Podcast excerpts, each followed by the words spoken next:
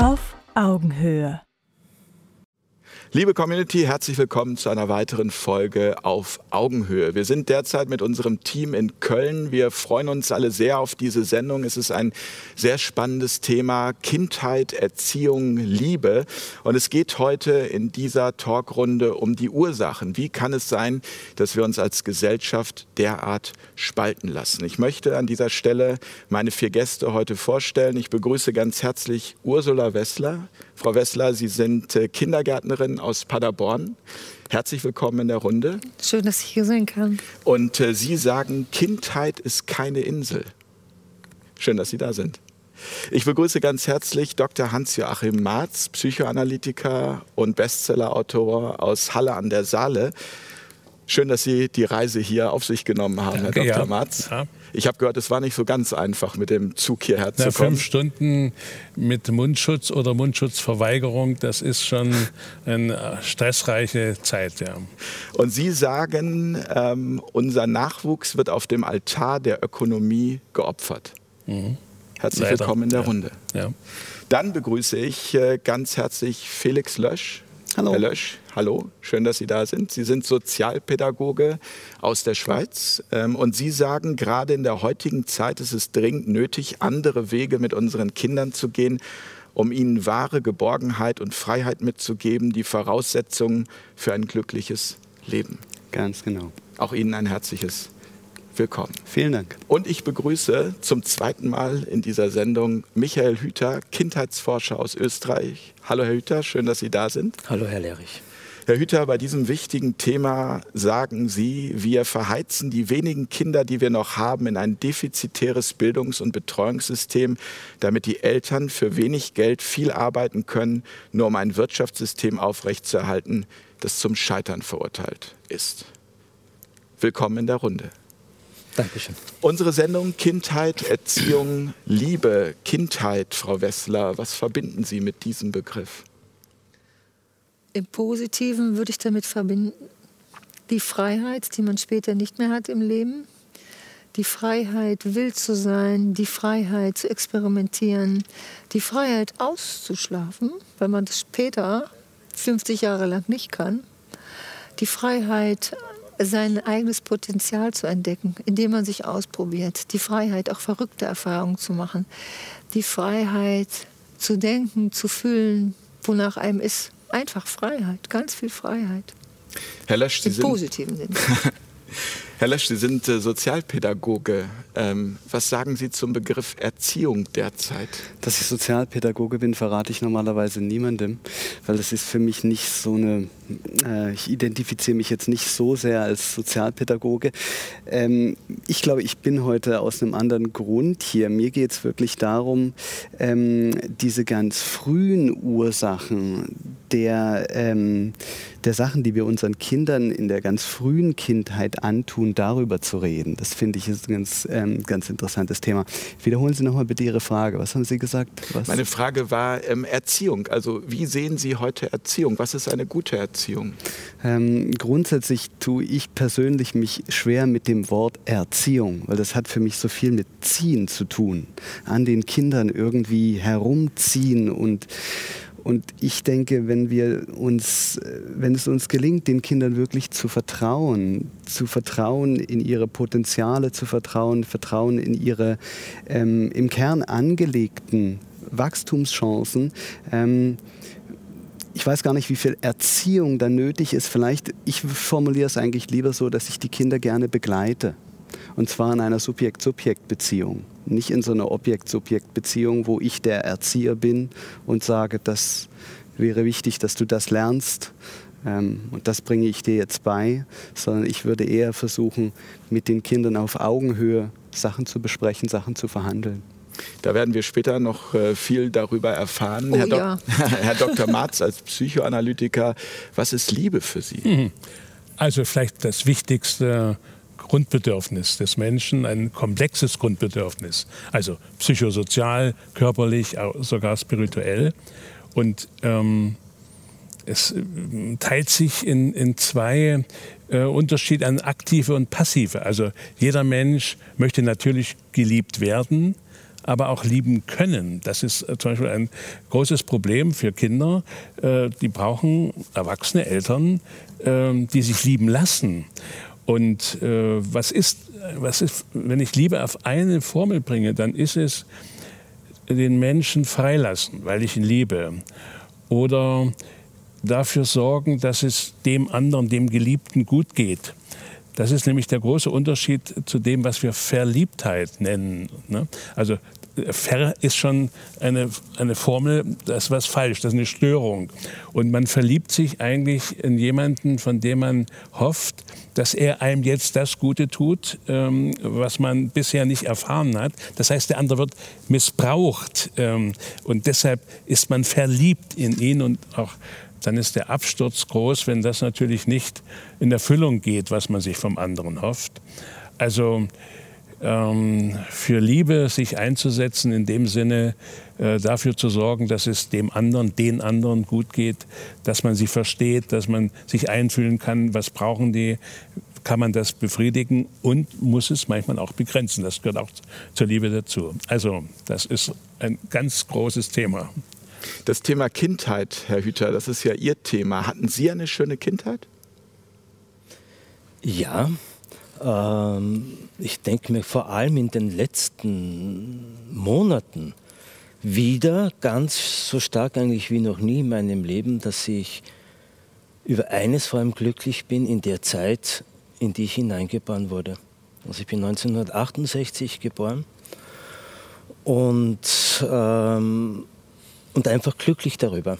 Einmal vom, sage ich jetzt mal, familiären Rahmen unabhängig in diesen gesellschaftlichen, in diese Zeit hineingeboren zu sein, äh, weil ja, es ist ja auch Thema, auch ein Thema meines Buches. Ich davon überzeugt bin, auch wenn das sehr viele vermutlich auf den ersten Blick nicht so sehen werden, dass außerhalb von Kriegszeiten derzeit wahrscheinlich unsere Kinder unter den denkbar schlechtesten Bedingungen aufwachsen, seit zumindest dem Ende des Zweiten Weltkriegs. Auch darüber. Und aber zu meiner Kindheit noch, ja, ich hatte eine sehr glückliche Kindheit, die vor allem darin bestand, was damals noch selbstverständlich war. Also ich bin einmal, ich bin, sage mal, eigentlich aus relativ einfachen Verhältnissen komme ich ursprünglich, ich bin am Land aufgewachsen, also im kleinstädtischen Bereich, die ersten zehn Lebensjahre. Und ich habe hab vor allem eines noch erlebt, was lange Zeit selbstverständlich war, dass Kindheit sehr viel einfach auch mit Erleben im Freien zu tun hat zu tun gehabt hat mit Eigenständigkeit, mit Abenteuer, mit nicht, eben nicht mit, äh, mit Erziehung, sondern mit anderen Kindern zusammen sein, die Welt sich selbst erarbeiten, erforschen, äh, selbst begreifen. Ja, also wir sind, damals gab es, äh, also in, in, der Stadt, in der ich aufgewachsen bin, da gab es sowas wie Ki äh, Nachmittagsbetreuung überhaupt nicht. Ja, meine Frau, die ist gleich alt wie ich, äh, die kam überhaupt zum Beispiel gar nicht in den Kindergarten, weil die kam auch aus dem kleinstädtischen Bereich in Österreich, weil es dort überhaupt noch keine Kita gab. Ja? Und wir sind, also ich bin in die, ich habe das Schulsystem normal durchlaufen ja, und ich bin in den Kindergarten, äh, in die Grundschule gekommen. Da war jeden Tag um 12 oder 1 Uhr Schluss. Und dann ging es jeden Tag bis 8 Uhr abends. Da muss es wirklich geschüttet haben. Ging es ins Freie. Heute oder schon seit zehn Jahren verbringen nur noch 10 Prozent aller Kinder in Europa ihre Zeit noch im Freien. 1991 waren es noch drei Viertel der Kinder, die täglich ihre Zeit im Freien verbracht haben, in welchem Ausmaß wie auch immer. Also wir, wir steuern derzeit auf die größte Ghettoisierung von Kindheit hin, die es jemals in der Menschheitsgeschichte gegeben hat. Und das hat verheerende, wirklich verheerende Auswirkungen. Alle gesellschaftlichen Symptome oben können Sie letztendlich darauf zurückführen, wie wir mit Kindern umgehen, beziehungsweise wie wir sie aufwachsen lassen. Ich möchte an dieser Stelle ganz kurz nochmal für all diejenigen, die jetzt neu dabei sind, äh, das Konzept dieser Sendung erklären. Das ist ganz einfach. Es gibt fünf Thesen. Über diese Thesen werden wir jetzt in den nächsten zwei Stunden etwa äh, mit den Gästen hier am Tisch äh, reden. Und die erste These des heutigen Abends lautet so. In der Schule lernen wir für das Leben. Frau Wessler, wie viel haben Sie in der Schule fürs Leben gelernt? In Bezug auf ähm, meine Schulzeit würde ich sagen, ich habe ein vollkommen falsches Bild vom Leben bekommen durch die Schulzeit, denn ich war der Meinung, nur wenn man sehr viel Angst hat und nur wenn man sehr, sehr viel Leistung bringt und nur wenn man versucht, immer der Beste zu sein, hat man überhaupt eine Chance. Das hat mir Schule vermittelt.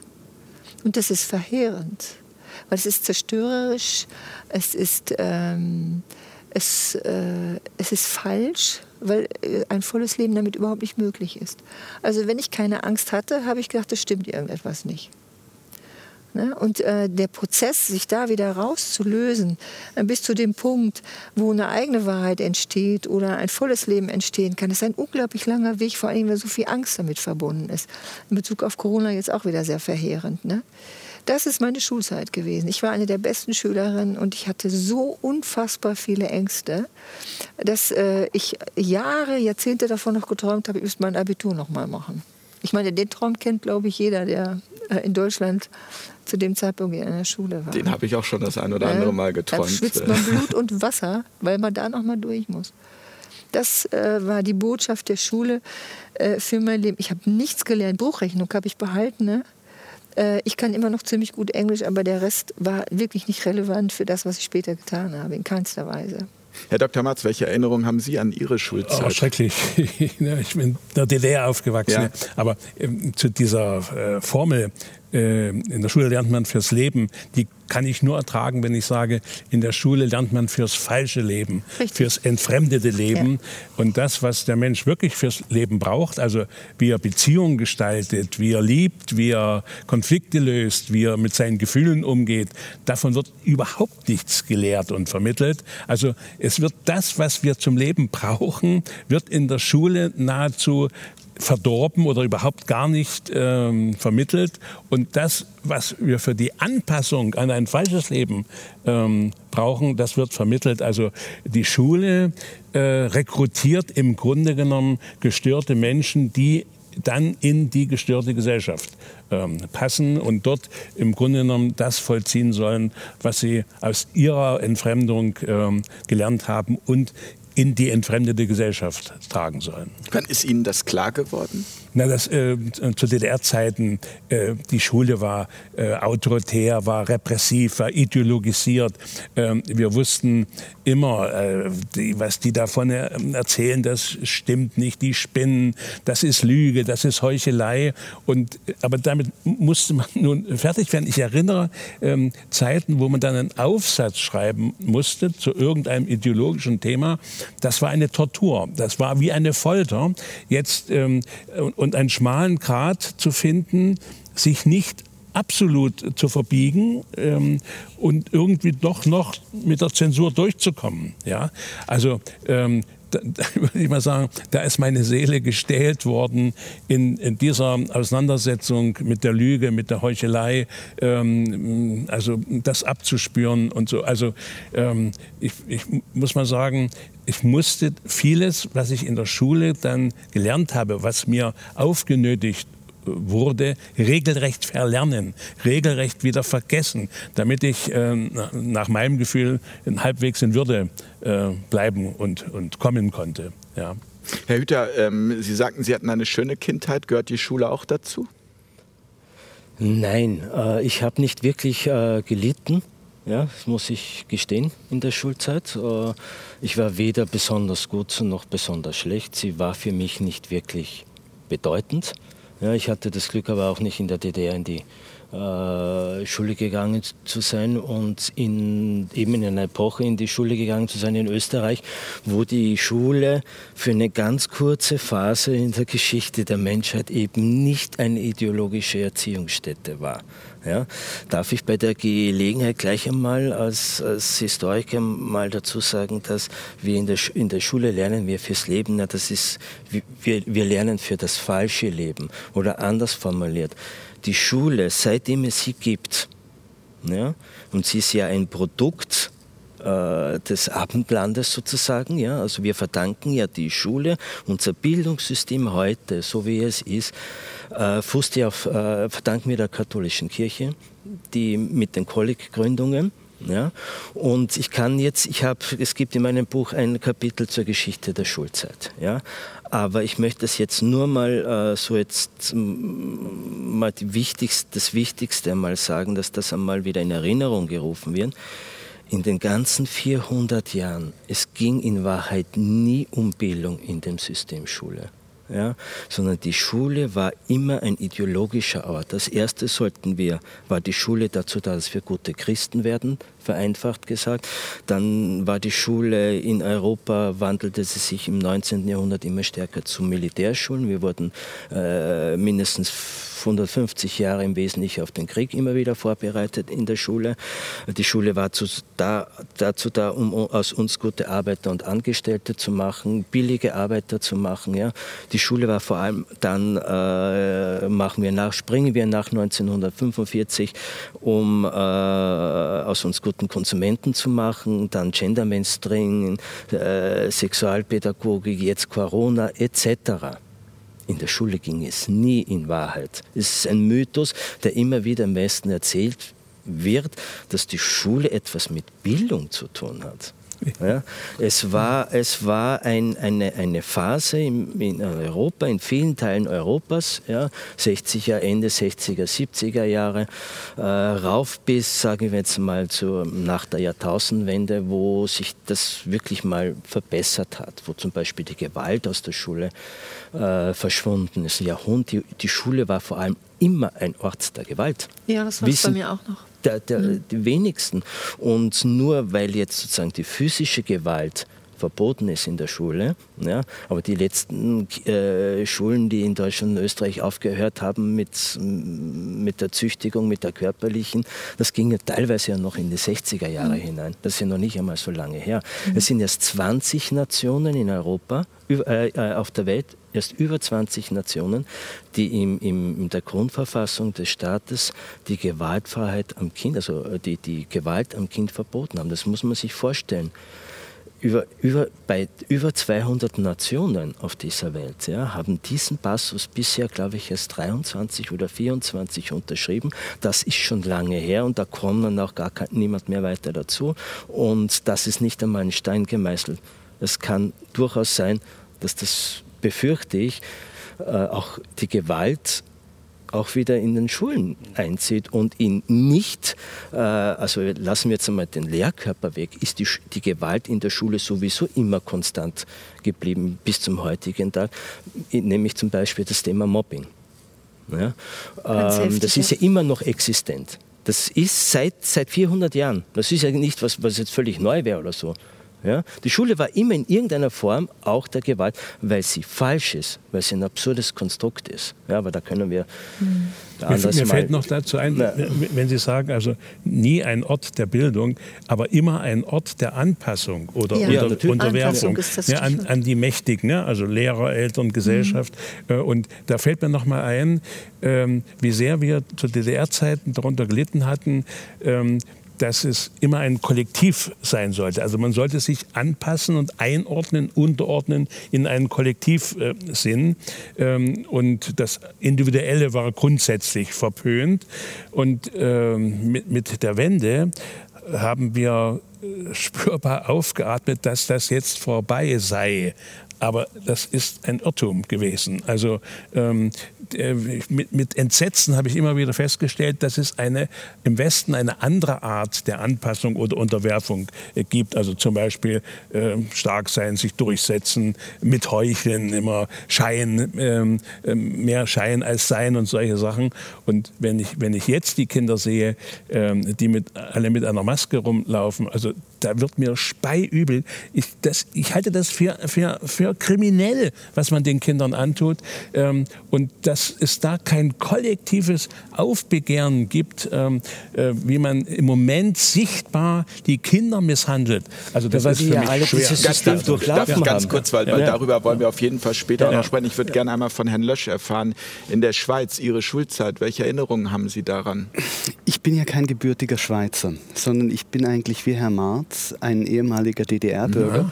Und ich habe ähm, skurrilerweise äh, relativ schöne Erinnerungen an meine Schulzeit, obwohl ich Ihre Meinung vollkommen teile. Warum die schön sind? Weil ich genau in eine Zeit zur Schule gegangen bin, als dieses System zu einem Ende gekommen ist. Und ich bin in dieser Aufbruchstimmung. in dieser Aufbruchstimmung ja. gewesen und konnte mich da entfalten. Die Schule war also für mich ein Ort, wo ich einerseits Leidensgenossen gefunden habe, mit denen ich mich zusammentun konnte und wo wir wir waren recht rebelliös. Wir, waren, wir, wir, wir, haben gegen die Lehre agiert. Wir haben unsere eigenen Aktivitäten gemacht. Wir haben, ja, und, ähm, und in diesem Zusammenhang ist das für mich ein Ort, wo ich mich auch entfalten konnte, wo es natürlich ähm, was, was schön war, was, wo, ich, wo ich das Gefühl hatte, ah, hier kann ich aktiv werden, hier kann ich auch kreativ wirken. Und, ähm, und insofern ist diese Schulzeit für mich, neben dem, was Sie erwähnt haben, Frau Wisser, was ich, was ich durchaus auch natürlich in mir habe, diese, diese Ängste, diese Prüfungsängste und so weiter, ist es doch, gerade weil das zum Ende meiner Schulzeit war, sind die Erinnerungen so, dass ich das Gefühl hatte, ah, wow, hier ging was, hier konnten wir doch was bewirken. Und das sind schöne Erinnerungen. Ist dann die Kritik vielleicht grundsätzlich zu pauschal, Herr Hüter, an der Schule? Ähm, natürlich gibt es immer äh, individuelle Lebensläufe äh, und individuelle Erfahrungen. Ja, man weiß ja zum Beispiel, äh, es gibt ja Wissenschaftler, es gibt ja eine unendliche lange Schulkritik ja, äh, aus allen Wissenschaftsbereichen. Und ganz wichtig, die Schule ab dem Moment, wie sie gegründet wurde, ja, das Schulwesen entstanden ist im 16., und 15. Jahrhundert in Europa, bis zum heutigen Tage hatte die Schule nie hundertprozentige Zustimmung. Man kann sich das halt gar nicht mehr vorstellen. In der Anfangsphase, 17., und 18. Jahrhundert, e- England teilweise bis zum 19. Jahrhundert, gab es in Europa sowas wie Schüleraufstände. Das weiß heute keiner mehr. Die Schule durchzusetzen flächendeckend, das, ist, das hat Jahrhunderte gebraucht, bis diese Akzeptanz war. Nur laufen jetzt eben schon so viele Generationen durch, dass wir so tun, als ob ja, es äh, gar nicht anders ging, als wäre es ein Kulturgut, mhm. während auf der gleichen Seite es seit Jahrzehnten immer noch bis zum heutigen Tag eben eine wissenschaftliche Schulkritik gibt, ja, aus Neurobiologie, aus Pädagogik, aus Psychologie etc. Ja, und der Output in Wahrheit ja immer schlechter wird. Und man weiß zumindest, was das ist. Und Schule ist ja nicht Schule, es gibt ja verschiedene Schulen auch. Ja, dann hat, hängt das natürlich auch mit, mit der Art der Schule zusammen. Ähm, ganz stark auch mit dem Lehrer, Lehrer. mit dem Pädagogen oder wichtig, genau, mit wichtig. dem Lehrer. Ja. ja. Und man weiß zumindest, unsere alte Regelschule, ja, das ist, wie wir sie ja noch immer in Europa, vor allem Deutschland, hat ja immer noch ein Schulsystem aus dem 19. Jahrhundert im Wesentlichen. Ja. Ähm, da weiß man ja auch, da gibt es ja genug wissenschaftliche Untersuchungen, dass diese Art der Schule für 20 Prozent der Schüler passt. Die kommen damit klar aber 80 Prozent fallen im Prinzip durch, durch den Rost. Und das ist, ist im, im, Prinzip eine, eine, eine riesen Ressourcenverschwendung. Ja?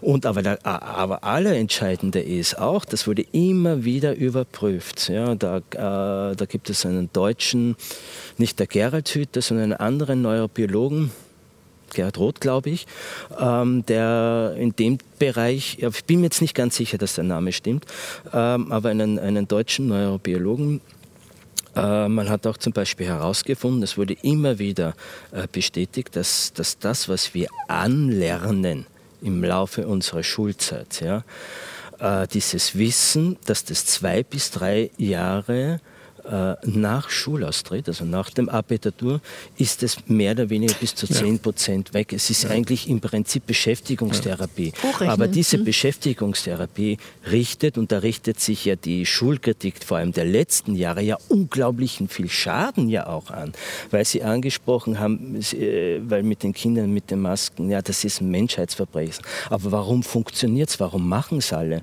Weil sie vor allem in der Schule lernen wir vor allem eines, zu gehorchen. Anpassen, ja uns anzupassen und zu gehorchen, jeden Befehl von oben auszuführen. Mhm. Ja? Wenn wir, äh, und seitdem wir dieses Schulsystem haben, ja, äh, die, die Massenbeschulung seit 100 Jahren, Deutschland ist das beste Beispiel, können Sie jede Ideologie ohne Probleme binnen einer Generation durchsetzen. Und die Menschen wechseln das ob vom Kommunisten zum, zum Nationalsozialisten, zum, äh, zum Narzissten, zum, Narzissten, zum ja. jetzt im Moment Corona-Gläubigen ja. oder Ablehner, wie auch immer, oder Gender Mainstream. Sie können jede und noch so krankhafte Ideologie können sie dank, unter Anführungszeichen dank, unseres sogenannten Bildungssystems mhm. binnen vollständiger Gesellschaft binnen also, da, darf ich einmal ganz kurz äh, Mir kribbelt schon. Ja, da, da Frau Wessler, gut, dann ja. Ladies first. Alles, was wir über Schule gesagt haben, passt für Kitas. Natürlich, ja. Alles. Und dieser Zugriff auf die Kitas kam relativ spät. Die Schulen hatten ja einen sehr langen Vorlauf. Aber dass die Kitas so wie Schulen geworden sind, mit all diesen negativen Aspekten, das ist relativ neu. Die Ideologisierung der Kita. Ja, und, das, und ja. das, dieser extreme Anpassungsdruck auf die Kinder, auch in den Kitas. Das, also früher war ja eine Kita, äh, jedenfalls äh, bei uns, da ging man morgens zwei, drei Stunden hin, da traf man andere Kinder und wer keine Lust hatte, der ging da auch nicht hin. Ja, das, das war, war so ein Spieltreff Zeit, im Dorf oder ja. so. Ne? Und zum Mittagessen ging man nach Hause und nachmittags konnte man dann nochmal gehen, aber da hatte auch Gott keiner mehr Lust zu, dann sind die lieber auf die Bäume geklettert, die Kinder. Das war auch nicht so von Belang. Da, da gab man die Kinder halt hin und wenn es nicht klappte, war auch gut. Aber das ist halt eine völlig andere Geschichte geworden mittlerweile, weil dieser ja. Begriff Bildung runtergezogen worden ist. Das ist ja. alles, alles, was wir jetzt besprochen haben über Schule, ist genau so für Kindergärten zutreffend. Ja. Anpassung, mir fällt, mir fällt jetzt dazu auch noch mal ein, mit der Verbindung jetzt, wo wir auf die Kinder mit den Masken gekommen sind, also dieser ganze Corona-Wahn, ähm, basiert doch darauf, dass man den Menschen hat Angst machen können. Mhm. Ähm, und dann, mhm. wenn man solche Ängste hat, dass man also äh, erkranken kann, sterben kann und so weiter, dann äh, äh, pariert man auch leichter. Und dasselbe Prinzip ist in den Schulen. Also die Angst, ähm, zu versagen, die Angst vor Zensuren, die Angst vor Beurteilung. Also das wird mir jetzt nochmal deutlich, dass die Schulen, so wie wir sie kennen, wie Sie sie kritisieren, im Wesentlichen auf Ängstigung, Angstmache ja. äh, resultiert. Und das ist im Grunde genommen die Quelle des Gehorsams. In den letzten ja. Jahrzehnten ist es nur subtiler geworden. Kinder es ist halt nicht ja. mehr der Lehrer okay. mit, dem, mit dem Rohrstock, der den Kindern beim falschen Ergebnis auf die Finger schlägt oder sonst irgendwas, wie das lange Zeit der Fall war. Die Gewalt ist, ist sozusagen subtiler geworden. Ja, die, aber im Prinzip ist die Schule ein Unterwerfungssystem. Frau Wechsler, ja? ich, ich möchte jetzt kurz drauf, jetzt kribbelt es bei mir. Ja? Sie haben gesagt, noch früher. Ich gehe noch mal, nein, noch früher. Mhm. Es beginnt sogar noch vor der Kita.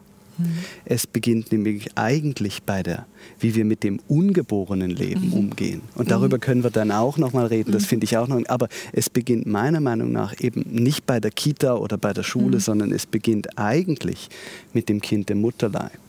Das ist die Norm. Und was da an Ängsten geschürt wird ja. und was ja. da gemacht wird, ich glaube, da möchte ich gerne nachher noch ein bisschen drauf eingehen. Mhm. Das können wir jetzt, aber ich finde, es beginnt, das, das möchte ja, ich einfach haben, gesagt haben, es recht, beginnt noch früher. Ich, ich würde ich würd dennoch gerne mal einmal, wir haben ja nun keinen Lehrer äh, am Tisch sitzen. Ich glaube jetzt 90 Prozent der Lehrer, die zuschauen, würden sagen, also was, was, was reden die da? Oder mhm. äh, haben Sie den Eindruck, die, den Lehrern ist es schon bewusst, aber sie kommen aus diesem System auch nicht raus? Die Lehrer, äh, es gibt. Äh, Oder wenn sie austreten. Ein, ja, zu den Lehrern. Es gibt, ich glaube gar nicht, dass 90 Prozent der Lehrer jetzt so verwundert werden über das, was, was wir jetzt sagen. Sie wissen es ja alle. Ja? Äh, es gibt ein ganz wunderbares Buch äh, von, es gibt eine ganze Menge, ja, aber das fällt mir spontan ein von dem amerikanischen äh, sehr renommierten Psychologen und Schulkritiker Peter Gray. Ähm, sein Lernen in Freiheit, glaube ich, heißt. Ich weiß den Titel jetzt nicht, nicht ganz genau. Und, das, und der weist ja darauf hin, dass ja jeder das System Schule kritisiert. Die Lehrer fordern ja auch Schulreformen. Es fordert ja jeder. Und damit, es fordern Eltern, die Kinder wollen so nicht, wie es ist, die Lehrer wollen es nicht so, wie es ist. Ja? Nur jeder fordert andere Reformen. Jeder hat einen, will was ändern. Aber gemeinhin, also das Verbindende ist ja, ist durch diese äh, Kritik oder durch die Forderung, dass jeder eine Reform fordert, gestehen ja im Prinzip alle Seiten ein, dass das System so wie es läuft nicht funktioniert. Das Problem ist nur, jeder hat eine andere Form eine andere äh, Vorstellung von dem, wie es richtig sein soll. In der Psychotherapie gibt es ein Wort, ähm, Lehrer ist kein Beruf, sondern eine Diagnose. Das ist nicht böse gemeint, also nicht abwertend in dem Sinne, sondern ähm, die Lehrer, die äh, zur Behandlung kommen, und da kommen also aus meiner Praxis sind viele gekommen, aus dieser Konflikthaftigkeit zwischen dem, was sie lehren sollen und dem, was sie selbst für äh, richtig finden oder notwendig finden. Also ähm, der Lehrer äh, automatisch in diesen Konflikt gestellt. Also höhere Werte, die verordnet sind, ideologisiert sind, vertreten zu sollen, gegen sein ähm, eigenes Gewissen und so. Das geht ja ganz vielen Berufsgruppen ja. so. Also ist ja bei Ärzten Okay. so, ist bei Juristen gerade so, Ja. gerade weil sie auch Corona und die Masken angesprochen Aber dort, wo, wo eben dann die Lehre stark ideologisiert ist, ist das besonders schwierig, ne? weil da am ehesten auch die, das ethische Prinzip äh, verletzt wird. Wie, wie kann ich mich da durchmogeln? Ja? Ähm, und ich habe manchmal ähm, im Ergebnis solcher äh, Konfliktanalysen ich immer gesagt, ähm, naja, ähm, wa- was Sie dann vor den Kindern oder sagen oder mit den Kindern umgehen, kann doch was ganz anderes sein als das, was sie ähm, vertreten sollen. Also ähm, und ich weiß, dass es ähm, Lehrer gibt, die deshalb hoch verehrt äh, wurden, weil die Kinder ähm, erlebt haben, dass die anders sind als das, was so öffentlich ähm, verlautbart ist. Ja.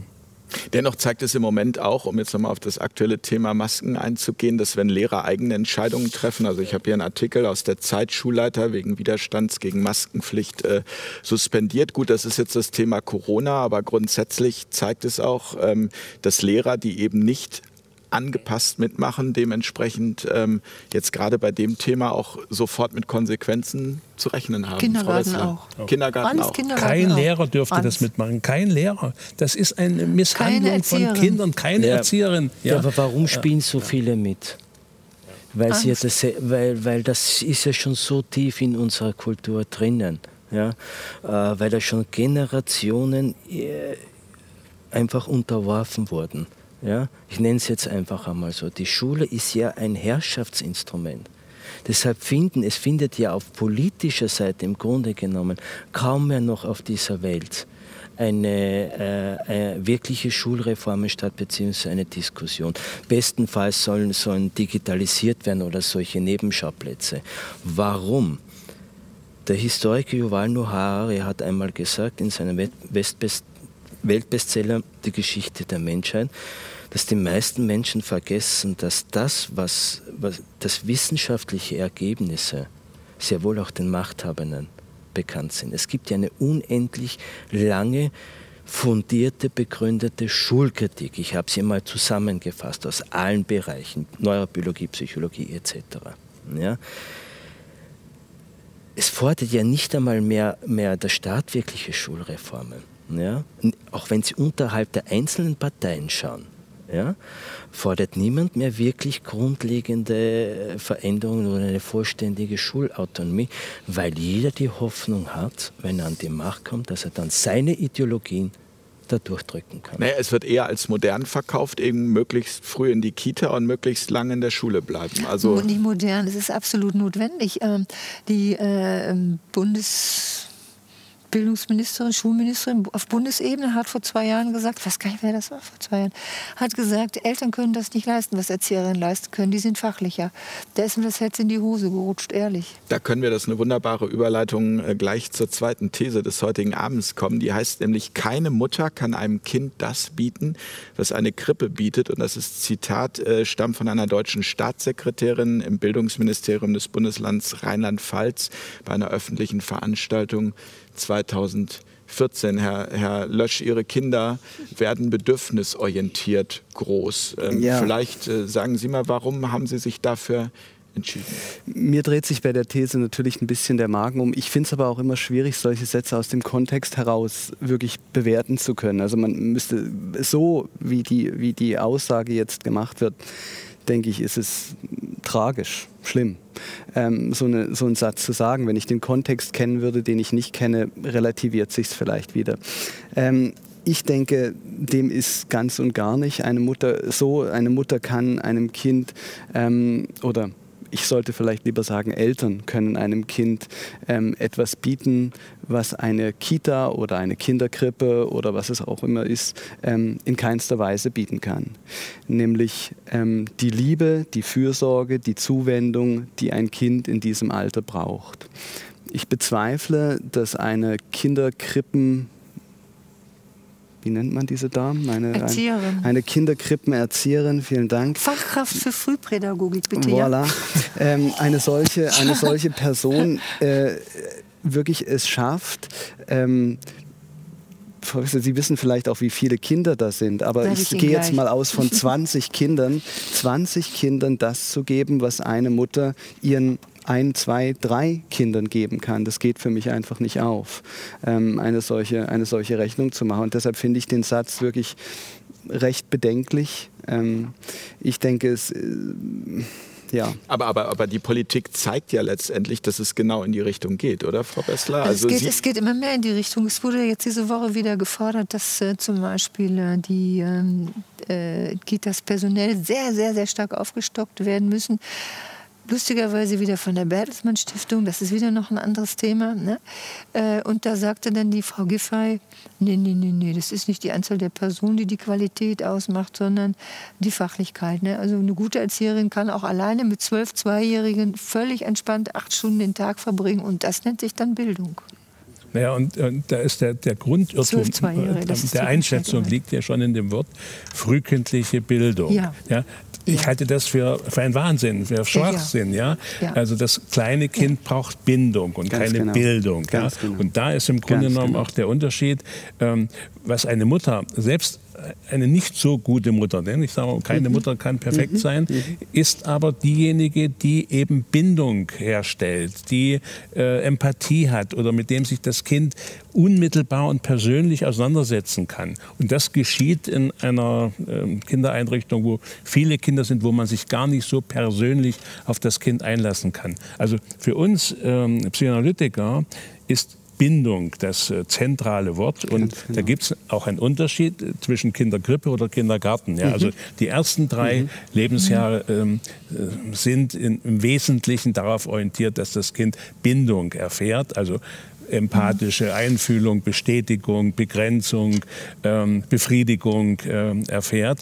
Und dann in der Entwicklung, etwa ab dritten Lebensjahr, wenn eine Kindergartenzeit beginnt, ist die soziale Reife auch so des Kindes, dass es soziale mh, Kontakte braucht, den Austausch braucht, der auch über die Eltern hinausgehen kann. Also das schöne alte Bild, äh, das Kind braucht für seine Entwicklung ein ganzes Dorf, ja, stimmt tatsächlich.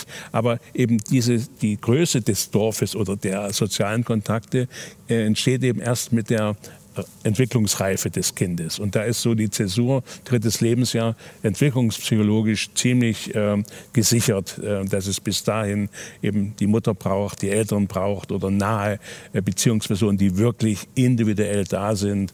Und dann ähm, kann der soziale Raum vergrößert werden. Ab Herr Hüter, sofort. Ich, ich wollte eine Nachfrage noch bei Herrn Dr. Matz stellen. Was passiert denn mit kleinen Kindern aus Ihrer Sicht, äh, aus Sicht äh, dessen, was Sie mit Ihrer Wissenschaft herausgefunden haben, die jetzt zum Beispiel mit einem Jahr äh, zu Vier Monate.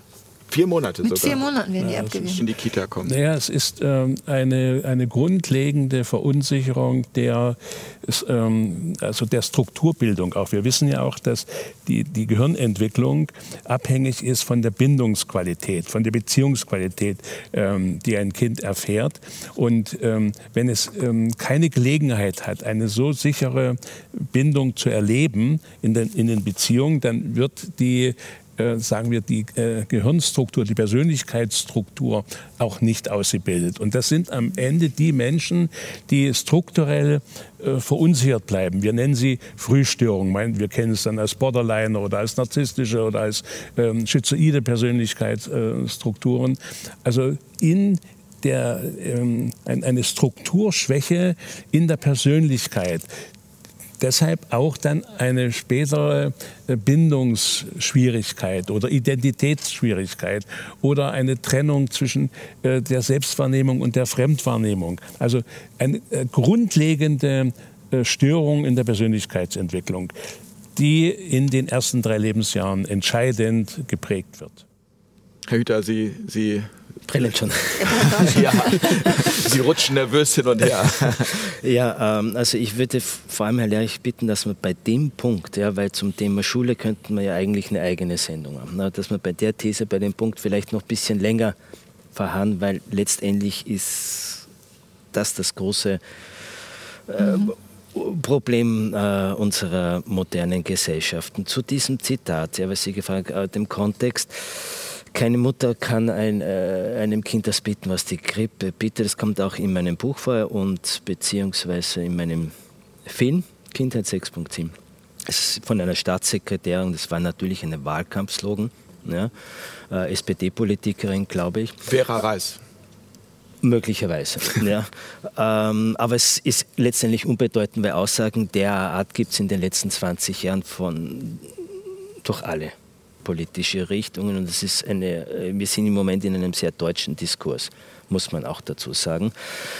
Ähm, aber worauf jetzt einmal hinaus, äh, ich will das einmal in einen größeren Zusammenhang setzen. Wenn so eine Aussage, das können wir uns heute nur nicht vorstellen, ein Kaiser oder König oder Fürst in den letzten Jahrhunderten bis zum auch noch 19. Jahrhundert getätigt hätte, ne, oder auch bis zurück Kaiser August, der hätte politisch keine zwei Tage überlebt. Das können wir uns heute nur nicht mehr vorstellen. Dass die Elternentwertung ja, zur völligen Normalität geworden ist. In allen Kulturen der Menschheitsgeschichte, ja, seit es dem Homo sapiens gibt, wusste man äh, um den Wert der Familie.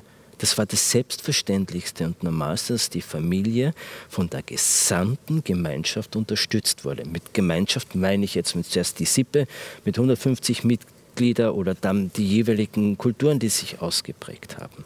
Ja, den Kindergarten, ja, den gibt es ja noch nicht lange. Historisch betrachtet, machen wir das seit einer Sekunde. Und seitdem wir das machen, haben wir ja als Menschheit die größten Verwerfungen überhaupt. Nationalsozialismus, Kommunismus, ja, Stalinismus, ja. Die größten Menschheitsverbrechen entstehen ja ab dem Moment, wo das Kind vollständig einerseits aus der Öffentlichkeit, also der öffentlichen Gemeinschaft getrennt wurde, ja, gebildet und gelernt hat der Mensch ja immer. Der Mensch ist lern- und wissenbegierig. Ja, und vor allem das Kind auch von den Eltern getrennt wurde. Ja, und vor allem sehr früh.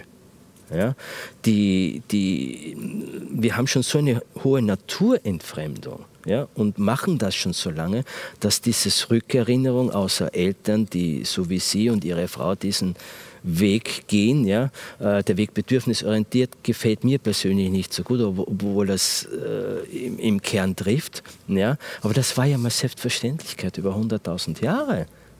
Ja? Äh, wir, wir, sind, wir, wir sind ein Teil der Natur, wir haben ein evolutionäres Programm und es ist, das macht ja kein anderes Säugetier, kein Lebewesen, das Kind von der Mutter zu trennen. Ist ja völlig absurd. Die meisten Tiere äh, verteidigen ihr Kind, die Mutter mit Zehen und Klauen, während hier, ich habe mal bei einem Symposium in Wien vor ein paar Jahren, in der Pause hat mich eine, eine, eine deutsche Kita-Pädagogin angesprochen, ja, ähm, und das ist schon drei, vier Jahre her und die hat mir gesagt, zu ihr, zu ihrer Einrichtung kommen schon schwangere Mütter, die um einen Platz sich bewerben für das Kind äh, ab dem Moment, wo es geht, drei, vier Monate, glaube ich, frühestens drei Monate in Deutschland. Ja, das ist Wahnsinn. Ja. Es ist nur zu einer kollektiven Normopathie ja. erwachsen. Ja, äh, und, weil wir, und nach dem Motto, wenn alle etwas machen wird, ist es normal. Und es finden sich ja auch immer, so wie es Virologen finden, die, gibt, die sagen, für Covid-19 ist es gut, äh, Masken tragen, einsperren, Lockdown, ja, während die Mehrheit vor allem weltweit zu einer völlig anderer Meinung ist, weil das ja eigentlich inzwischen ja nur noch politisiert ist, dieses Thema, hat mit dem Virus nichts mehr zu tun. Ja. Und sie werden, sie werden für, für, für jede noch so abgründige Ideologie und Ansicht, werden sich immer einen sogenannten Experten finden, die Machthabenden, ja, der den Menschen oder den Müttern in dem Fall erklärt, ja, ähm, das sei gut. Ja, aber wir haben, noch einmal, um das einmal kurz zu machen, die Schrift, die Mathematik, wir haben das Rad erfunden, wir haben das Feuer gezähmt. Alle kulturellen Hochleistungen, ja, die die Menschheit hervorgebracht hat und die noch heute nützlich sind, ja, auf die wir immer noch aufbauen, haben wir vor der Massenbeschulung erfunden oder die Menschheit hervorgebracht. Ja? Und die Trennung des Kindes von der, ich gehe ja noch weiter als die Psychologie, ne? in der Psychologie ist das mehrheitlich auf der ganzen Welt klar. Ja? Vor dem dritten Lebensjahr hat, hat ein Kind nicht aus dem familiären Verband herausgerissen zu werden. Ja? Und es gibt ja Studien ohne Ende inzwischen, was, was die negativen Konsequenzen dieser frühen Trennung von den Eltern ist. Ich ja? würde gerne einmal Aber, Herrn Lösch ja. fragen, einfach auch für all diejenigen, die mit dem Begriff bedürfnisorientiert nichts anfangen können, Kita-frei, äh, was, also was bedeutet das für Sie? Und also Darf ich erst noch äh, bei Herrn Hüter anknüpfen? Ähm, Herr Hüter, ich finde das äh, ganz wichtig, was Sie sagen, dass Sie das auch so in diesen Kontext stellen. Inzwischen ist es ja so, wie Sie es richtig sagen, es ist ja die Normalität geworden. Und das finde ich, das ist eigentlich das, was, wenn Sie sagen, da kommen schwangere Frauen zu einer Pädagogin und sagen, ich möchte einen Kita-Platz haben mir dreht sich wieder der Magen um. Was ist da passiert? Die kommen noch früher. Die kommen noch früher, gut. Aber was ist da passiert? Und ich, ich möchte, ähm, ich glaube, einer der Gründe, warum ich hierher gekommen bin, Sie haben mich unter anderem motiviert, hierher zu kommen, ist, weil ich auch ähm, zeigen möchte, dass es anders gehen kann. Ähm, wir sind jetzt, wir haben jetzt viel darüber gesprochen, was, was schief läuft und ich stimme ganz vielen davon zu. Ähm, meine Frau und ich, ich erzähle einfach mal ein bisschen, bisschen davon. Meine Frau und ich hatten das Glück, ähm, bevor wir schwanger geworden sind, einen Arzt zu treffen, einen Gynäkologen, einen Geburtshelfer, der zum, zum Thema Schwangerschaft, zum Thema Kinderkriegen und zum Thema Begleitung unserer Kinder danach eine sehr andere, eine radikal andere Haltung hatte. Eine ähnliche Haltung, die auch Hüter in seinem Buch beschreibt.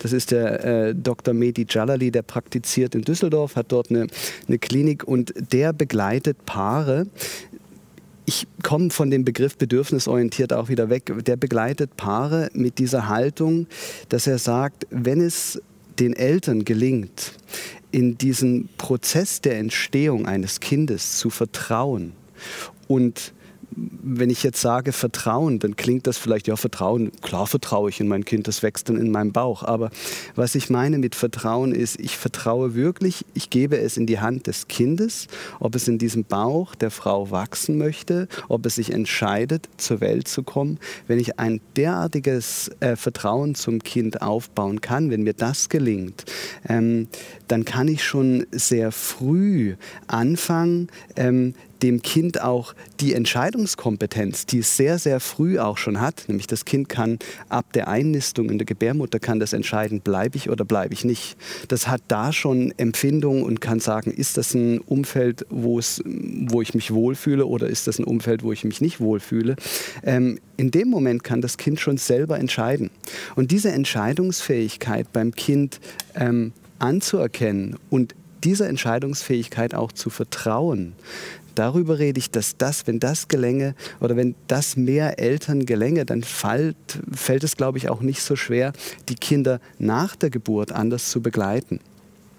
Ich glaube, das fängt eben, wie ich es anfänglich gesagt habe, in, mit, der, mit der Zeit der Schwangerschaft schon an. Mhm. Und der Dr. Jalali, der ist da, der ist zum Beispiel einer der Ärzte, der sagt, er macht einmal einen Ultraschall und dann nie wieder weil er möchte die Frauen dazu befähigen, dass die wieder in Kontakt mit ihren Kindern kommen. Heutzutage gehen die Frauen in der Schwangerschaft zum Frauenarzt und lassen sich vom Arzt sagen, wie es ihrem Kind geht. Weil sie auch vielfach müssen, weil sie durch den Mutter-Kind-Pass. Natürlich, natürlich, ja? natürlich. Aber, aber ja. ich, ich sage einfach mal, die, die Frauen gehen zum Arzt, um sich vom Arzt sagen zu lassen, wie es ihrem Kind geht. Das ist eigentlich schon verrückt in sich selbst. Die Frauen haben eine, ich will jetzt auch nicht arrogant sagen und sein und als Mann sagen, was den Frauen Frauen möglich ist und was denen nicht möglich ist. Aber der Dr. Jalali sagt immer, die Frauen haben eigentlich eine natürliche Fähigkeit, sehr wohl zu spüren, wie es um ihr Kind ja bestellt ist und wie es ihrem Kind geht. Und wenn es gelingt, den Frauen diese Fähigkeit wieder zurückzugeben und ähm, er, der Dr. Jalali arbeitet da mit einer Methode der Haptonomie. Ähm, das ist ein Begriff, der relativ schwer zu erklären ist. Es ist auch ein Begriff, ist eine Wissenschaft, die ist noch nicht sehr bekannt. Es ist aber eine Humanwissenschaft. Es ist ähm, die Lehre der affektiven Seinsbestärkung.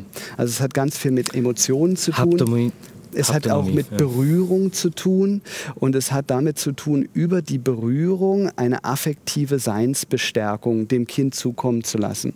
Ich kann das ganz schlecht in Worte fassen, weil man muss das eigentlich erleben. Das ist eigentlich, der Dr. Jalali sagt selbst immer, das kann man in Worten nicht erklären, das muss man mal erleben.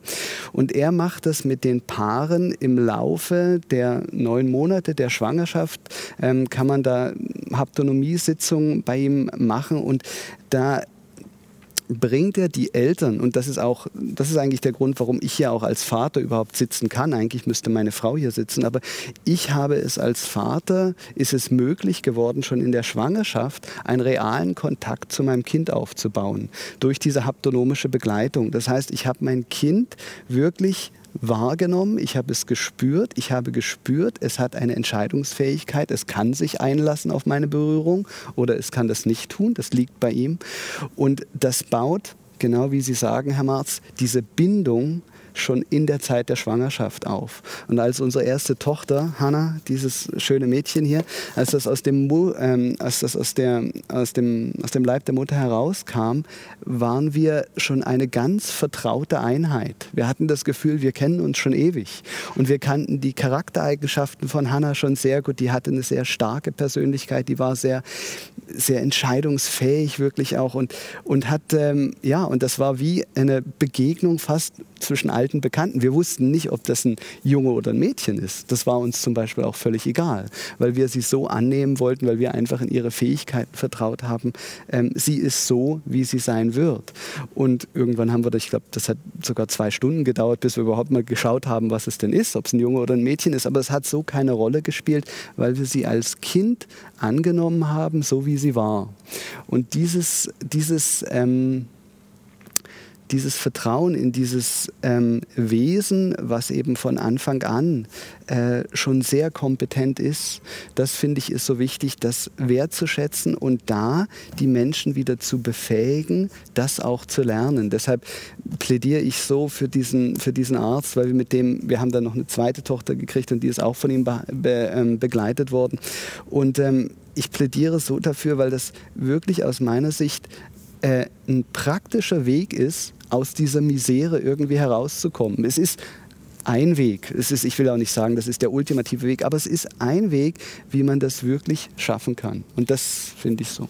Frau Wessler, da müsste Ihnen das Herz aufgehen. Oder wie erleben Sie das heute? Also wie viele Eltern gibt es, wenn, wenn mm, es die zu Ihnen kommen, es gibt Eltern, die, die, so denken? Ja, es gibt Eltern, die ähm, in der Schwangerschaft ähm, also es, es, gibt viele Eltern, die sich unwahrscheinlich freuen, dass ein Kind geboren wird, weil es natürlich jetzt auch sehr viele äh, Frauen gibt, die später Kinder bekommen, weil erst der Beruf im Vordergrund steht und wenn dann ein Kind unterwegs ist, ist die Freude unglaublich groß.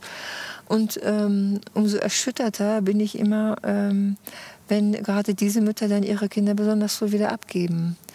Ich verstehe das manchmal nicht mehr, weil ähm, ich denke, es ist eine Trennung, die so in einem durchläuft. Wenn ähm, wenn alles da ist. Gesetz der Fall, es ist alles da. Ich sage immer, Kindheit ist keine Insel. Die komplette Verfügbarkeit über die Arbeitskraft der Frau ist extrem wichtig für diese Wirtschaft und dieses Mannes sowieso. Und da komme ich gleich nochmal zu. Erst diesen, diesen Gedanken zu Ende. Also wenn alles da ist, was man braucht, materiell, und wenn der Wunsch so groß ist, ein Kind zu bekommen, und wenn dieser Wunsch erfüllt wird, es gibt ja nichts Größeres, dann zu sagen, wir haben schon einen Platz, ähm, äh, wenn ein halbes Jahr ist, geht er dahin. Und da kann ich auch wieder voll arbeiten ich komme da manchmal nicht mehr mit. Natürlich geht mir das Herz auf. Frau Wessler, auch als ein, Großmutter. es ist fantastisch. Ganz kurz bloß eine, eine, eine Sache, die das ist mit einer solchen Begleitung wäre das nicht möglich. Es wäre meiner Frau unmöglich gewesen, Hannah irgendwo fremd betreuen zu lassen. Ach, sie, sie würde das einfach emotional nicht übers Herz bringen. Das mhm. Bindungs, mhm. Die Bindung ist bereits so tief und so innig, mhm. dass sie das Kind nicht hätte weggeben können. Das nun, nun, würden, Entschuldigung, äh, nun würden Kritiker aber wahrscheinlich sagen, das muss man sich auch leisten können. Super. Tolles Argument. Ähm, Finde ich, ja, äh, muss man sich leisten können. Ähm, jetzt haben Sie gehört, ich komme aus der Schweiz, ich lebe in der Schweiz. Wir leben äh, für Schweizer Standards ein sehr, sehr bescheidenes Leben. Ähm, wir sind auch keine Übereltern, wir sind nicht äh, übermäßig reich. Ähm, wir haben oft gesagt, es ist eine Sache der Priorität. Ähm, wir sind oft von Zürich nach Düsseldorf gefahren oder geflogen, um diese Arztbesuche machen zu können. Wir haben aber sehr schnell gesagt, nach dem zweiten Besuch, wenn der Dr. Jalali in Tokio wäre, wir würden auch dorthin fliegen, weil es uns so wichtig geworden ist, diese Begleitung unserem Kind, diese Art der Zuwendung geben zu können. Und und ich mache den ja. Satz bloß noch fertig. Ja, ja, und und, ähm, und das, dieses Argument, ähm, das muss man sich leisten können, ja, natürlich. Äh, Im Moment kenne ich nur diesen einen Arzt in Düsseldorf, der das anbietet. Aber eigentlich geht es ja darum, Sie haben das gesagt, Herr Hüter, wieder zu diesem Natürlichen, zu diesem Ursprünglichen zurückzufinden. Und er ist einer, der das in dieser Zeit macht, der die Eltern dazu befähigt. Vielleicht gibt es auch andere Leute, die das können. Ähm, das würde mich sehr freuen. Ich, ich kenne einfach ihn. Aber ähm, darum geht es ja eigentlich. Und ich glaube nicht, dass das eine Sache vom Geld ist, sondern das ist eine Sache der Priorität. Herr Hüter? Ja, also muss da jetzt was mhm. dazu sagen. Ja, äh, mir ist das natürlich auch sehr vertraut. Ja. Ich, ich weiß jetzt nicht mehr, wie der Arzt heißt. Ja. Aber was der macht, soviel ich weiß, das ist Haptonomie. Genau. Und es gibt inzwischen eine ganze Menge, ich glaube ursprünglich kommt er ja aus Amsterdam. Aus Iran. Er ist, aus, eigentlich, er ist ein Perser, aber genau. glaube ich im Holland nee, groß in, geworden. Nee, in Deutschland. In ja. Deutschland aber es gibt jede Menge Hebammen schon lange Zeit in Deutschland wie Österreich, die bei ihm ausgebildet wurden, die habt und weh und das gehört so, sage ich mal, zur Geburtsbegleitung einer natürlichen, äh, einer Hebamme. Erklären ja noch, Sie mal etwas genauer, damit man versteht, was Haptonomie ja, ist. Ja. Ist eine gute Idee, Herr Dr. Äh, ja, das würde ich, würde ich lieber meiner Frau überlassen, ja, das zu erklären, weil mein Sohn ist auch äh, mein Jüngster äh, von einer Hebamme. Also meine Frau ist in der Schwangerschaft mit meinem Jüngsten auch ähm, von einer Hebamme begleitet worden, die in Haptonomie ausgebildet wurde. Ja, und meine Frau und die Hebamme haben, da war ich nicht dabei, ja, einige Sitzungen gehabt. Und äh, mein Sohn ist auch als Hausgeburt, ich glaube bei Ihnen ja, auf die Welt gekommen.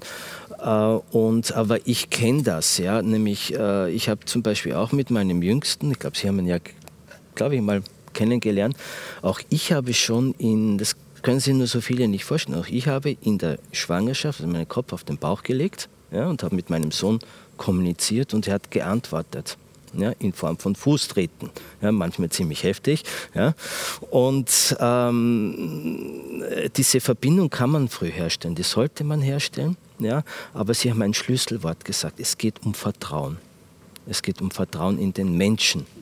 Ja, und da gibt es viele Wege und viele Möglichkeiten. Ja. Es geht um Vertrauen und es geht vor allem darum, dass wir mal begreifen müssen oder wieder sollten uns in Erinnerung rufen, dass Kindheit sowieso mal erstens einmal eine Fiktion ist, ein Konstrukt. Es geht um den Menschen.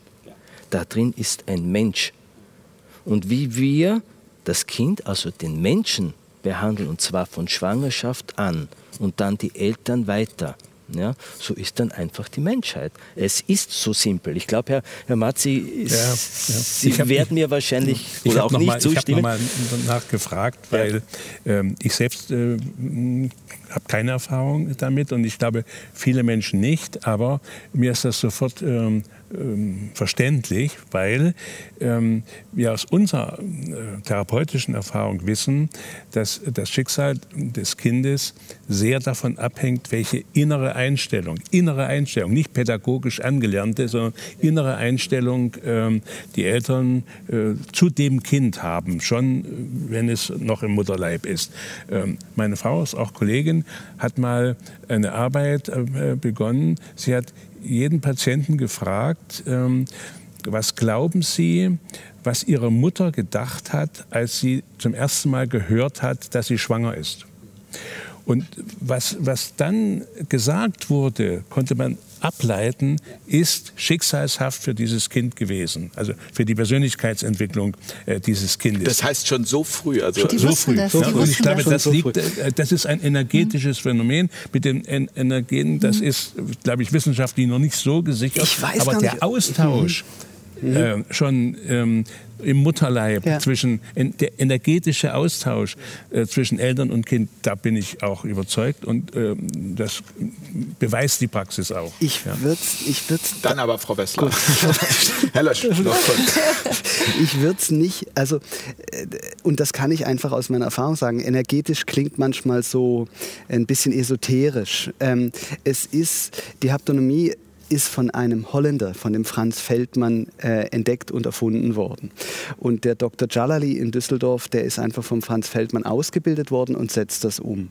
Ähm, ich könnte das jetzt beschreiben, das würde aber ein bisschen zu lang führen. Aber wo ich Ihnen zustimmen will, Herr Marz, es ist eigentlich eine Haltung. Ja. Es ist eine Form des Daseins, in die man hineinwächst.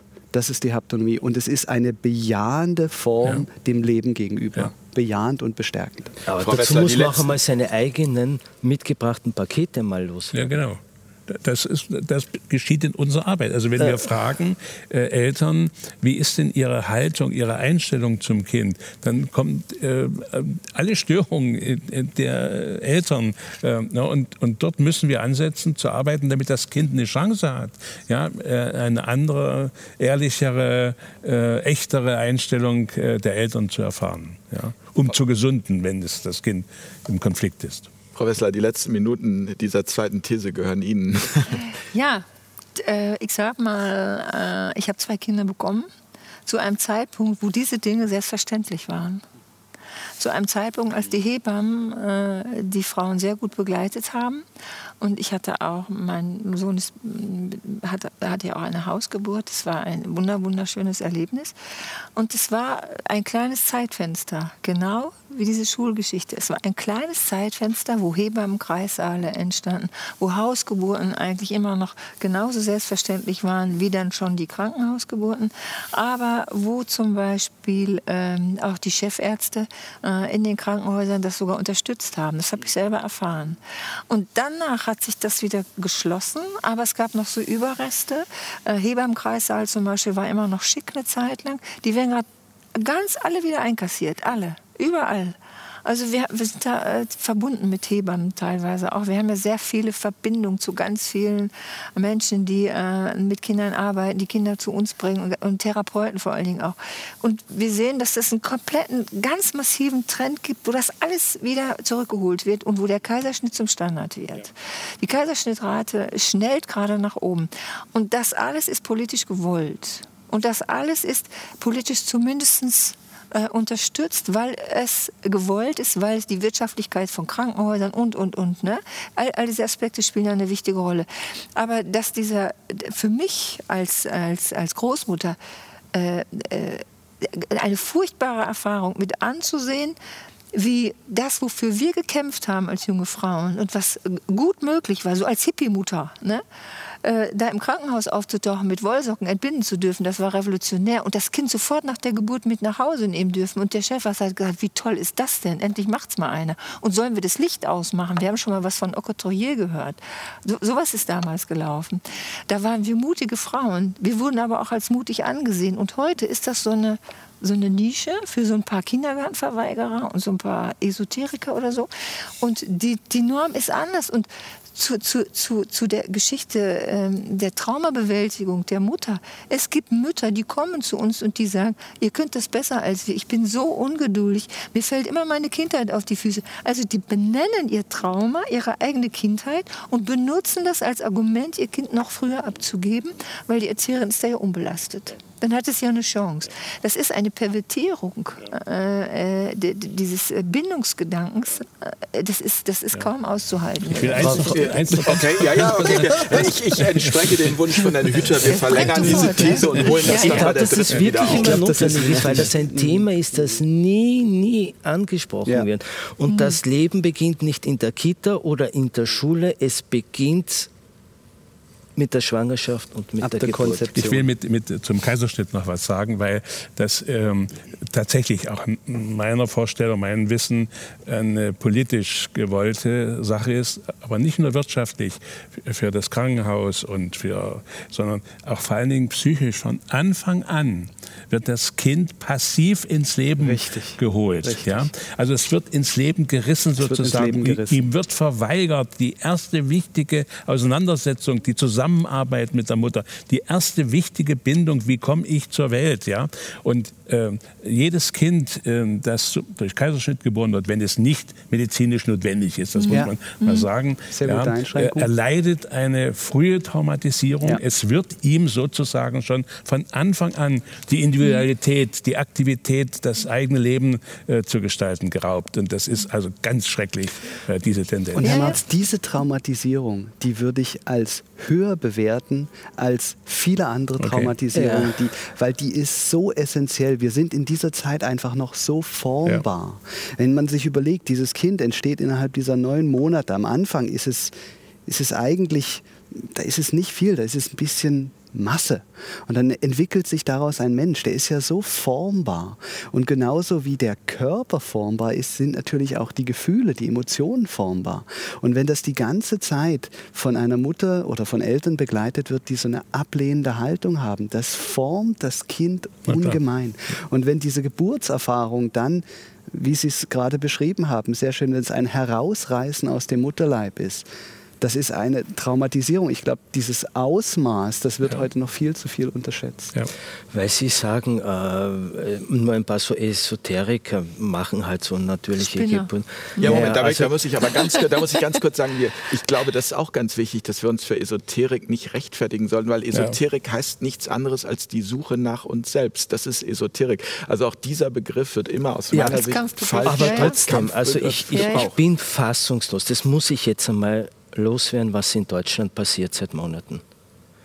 Also ähm, das läuft so nur in Deutschland, dass man alle Personen, alle Menschen, die nicht gerade das wiedergeben, was Merkel, die Politik, ja, Opposition gibt so, sowieso nicht mehr und Spiel, AD und ZDF äh, von sich geben an Unsinn, dass alle anderen Menschen, die das in Frage stellen, entweder Rechte sind, ähm, Esoteriker oder sonst irgendwas. Das ist. Wahnsinn. Das ist, das ist Irrsinn. Wie tief sinkt da ein Land? Ja. Da muss ich ausnahmsweise mal Österreich besser. emotional werden. Ja? Und das läuft so nur in ganz Europa in der Radikalität derzeit in Deutschland. Und ich bin wirklich zutiefst besorgt und zutiefst erschüttert. Und wenn Deutschland so weitermacht, ja, dann, dann landet Deutschland im Bürgerkrieg. Also damit sollte man, und zwar wird das von oben nach unten geschürt. Ja? Und ich finde es einfach furchtbar. Und was nämlich heute die ein paar Spinner, nennen wir es einmal, machen, ja, das war 100.000 Jahre Selbstverständlichkeit. Das, was Sie machen und Ihre Frau oder auch meine Frau oder wir mit unserem und im Prinzip und so wenige Eltern sind das im Übrigen inzwischen gar nicht. Ja? Nee, das stimmt. Die, die Es werden sind, immer die, mehr. die, das werden immer mehr. Ja? Das ist einfach nur ein Rückerinnern an Genau. das. Menschsein. Ermutigen und Ja? erinnern. Nur das Problem ist, die Kinder so aufwachsen, ja, mit denen können sie halt später nicht alles machen. Und weil, das, weil wir von Traumatisierung gesprochen haben, der traumatisierte Mensch, dem niemanden mehr können sie Angst machen als einem traumatisierten Menschen. Und wir sind eine traumatisierte Kultur und eine traumatisierte Gesellschaft, in der es vom Kaiserschnitt angefangen, dann kommt die, die Trennung von der Mutter, da kommt die Grippe. Und dann kommen noch ganz Und Vorsorgeuntersuchungen. Dann kommt jetzt auch noch Corona drauf, der Maskenzwang. Mir graut ehrlich gesagt, ja, ich bin normalerweise, es, es gibt schon so viele Sendungen mit mir, sehr, sehr vorsichtig mit dem, was ich sage, ja. Aber ich muss das einmal sagen, also mir graut wirklich, wenn diese, wenn man es jetzt nur ein Jahr mit den Kindern diesen Corona-Irrsinn durchspielt, zu den anderen Dingen, die wir ja besprechen, die bleiben ja. Ja, es bleibt ja die Kita, die Grippe, der Kaiserschnitt. Und jetzt kommt das auch noch drauf. Ja? Mir graut in 10, 15 Jahren, wenn die wen und wenigen Kinder, die wir noch, noch haben, darüber sollten wir nämlich auch mal reden, dass wir ja so wenige Kinder Geburten haben seit 20, 30 Jahren wie noch nie in der Menschheitsgeschichte. Wenn die dann alle an der Macht sind, da hat die, es ist völlig wurscht, welchen ideologischen Über, Überbau ja, äh, sie dann als Auslöser nehmen. Aber das kann nur in einer normapathischen, totalitaristischen Gesellschaft enden. Es geht nicht anders. Ganz, ganz kurz noch, weil sonst könnten wir sagen, das ist die erste Sendung, wo zwei Thesen ausgereicht haben. Frau Wessler. Ja, stimmt auch wieder. Ne? Ja. Wir haben mal eine, eine Dienstbesprechung gemacht in unserer Kita und haben gesagt, wir gucken uns jetzt mal 20 Kinder einer Gruppe an und stellen mal fest, welches Kind die Norm erfüllt.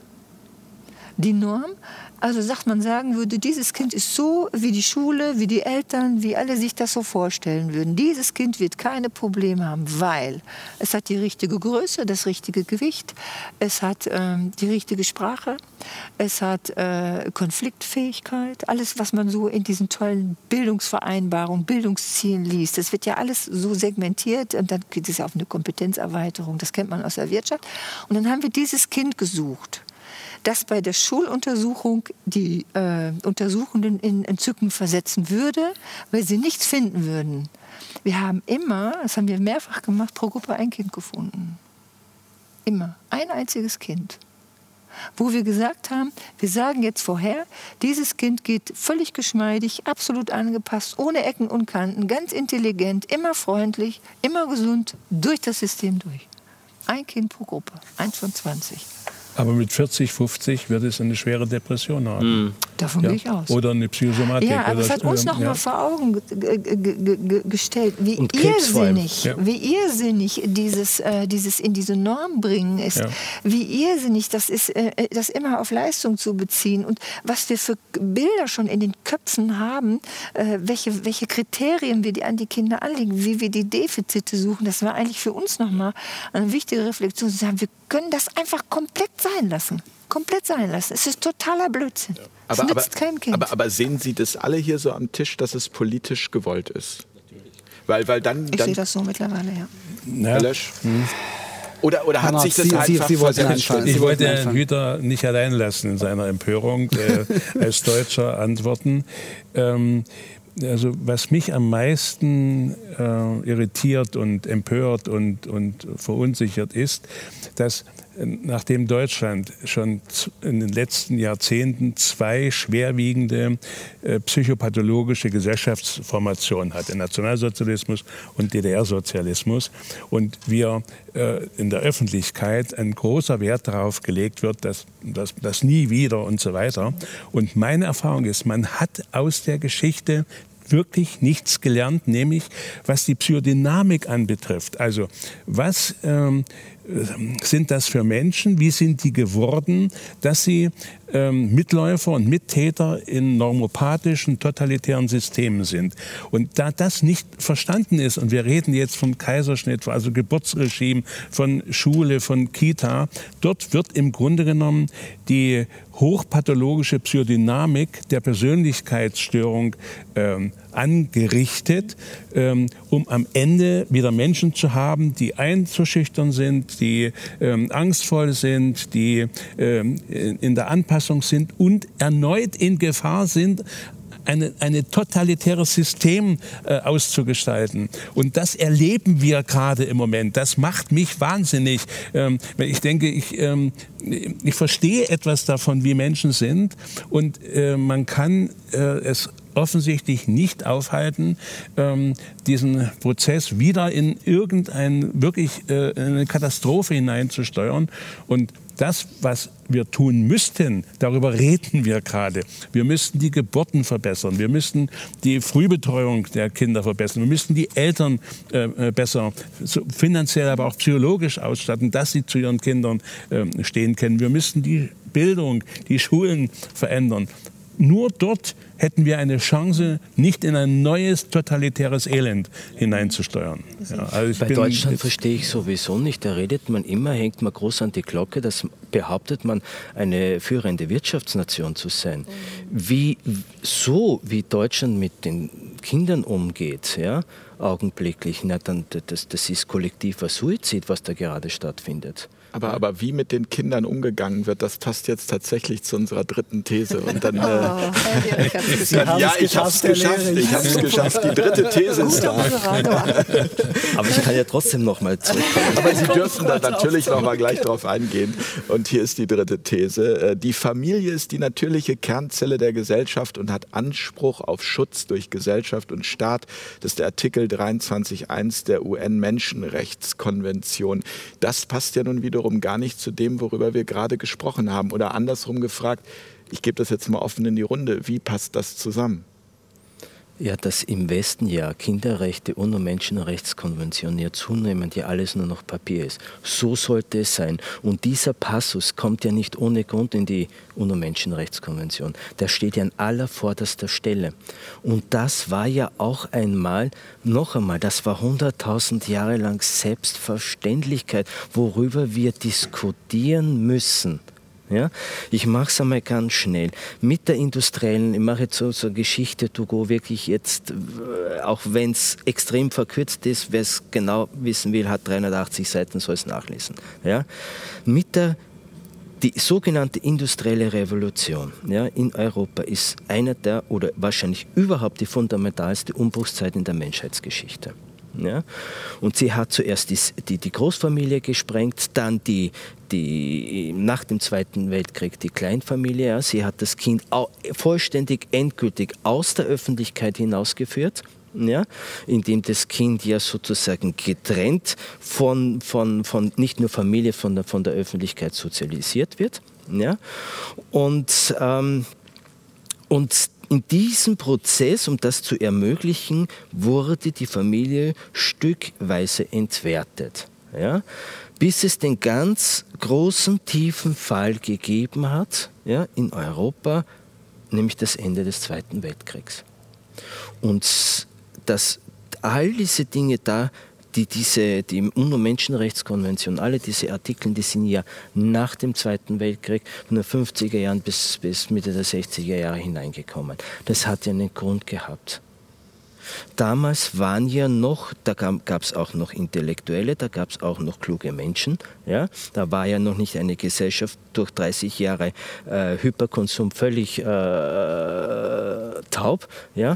Äh, das hat, man hat ja gesehen, was das für Auswirkungen hat. Ja? Und wie wichtig das ist. Und es ist ja eigentlich traurig, dass, dass der, der Westen musste ja äh, die, die Menschenrechte und die Kinderrechte erfinden, weil er ja als erster sie mit Füßen getreten, getreten hat, wie das ja keine andere Kultur zuvor gemacht hat. Ja? Und bedauerlicherweise, wie Sie sagen, Deutschland hat einmal gesagt, nie wieder Krieg. Ja, das ist ja Vergangenheit. Deutschland gibt es inzwischen mit, äh, mit entweder diesem Jahr oder nächstes Jahr inzwischen mehr Geld für Rüstung als wie für Bildung aus.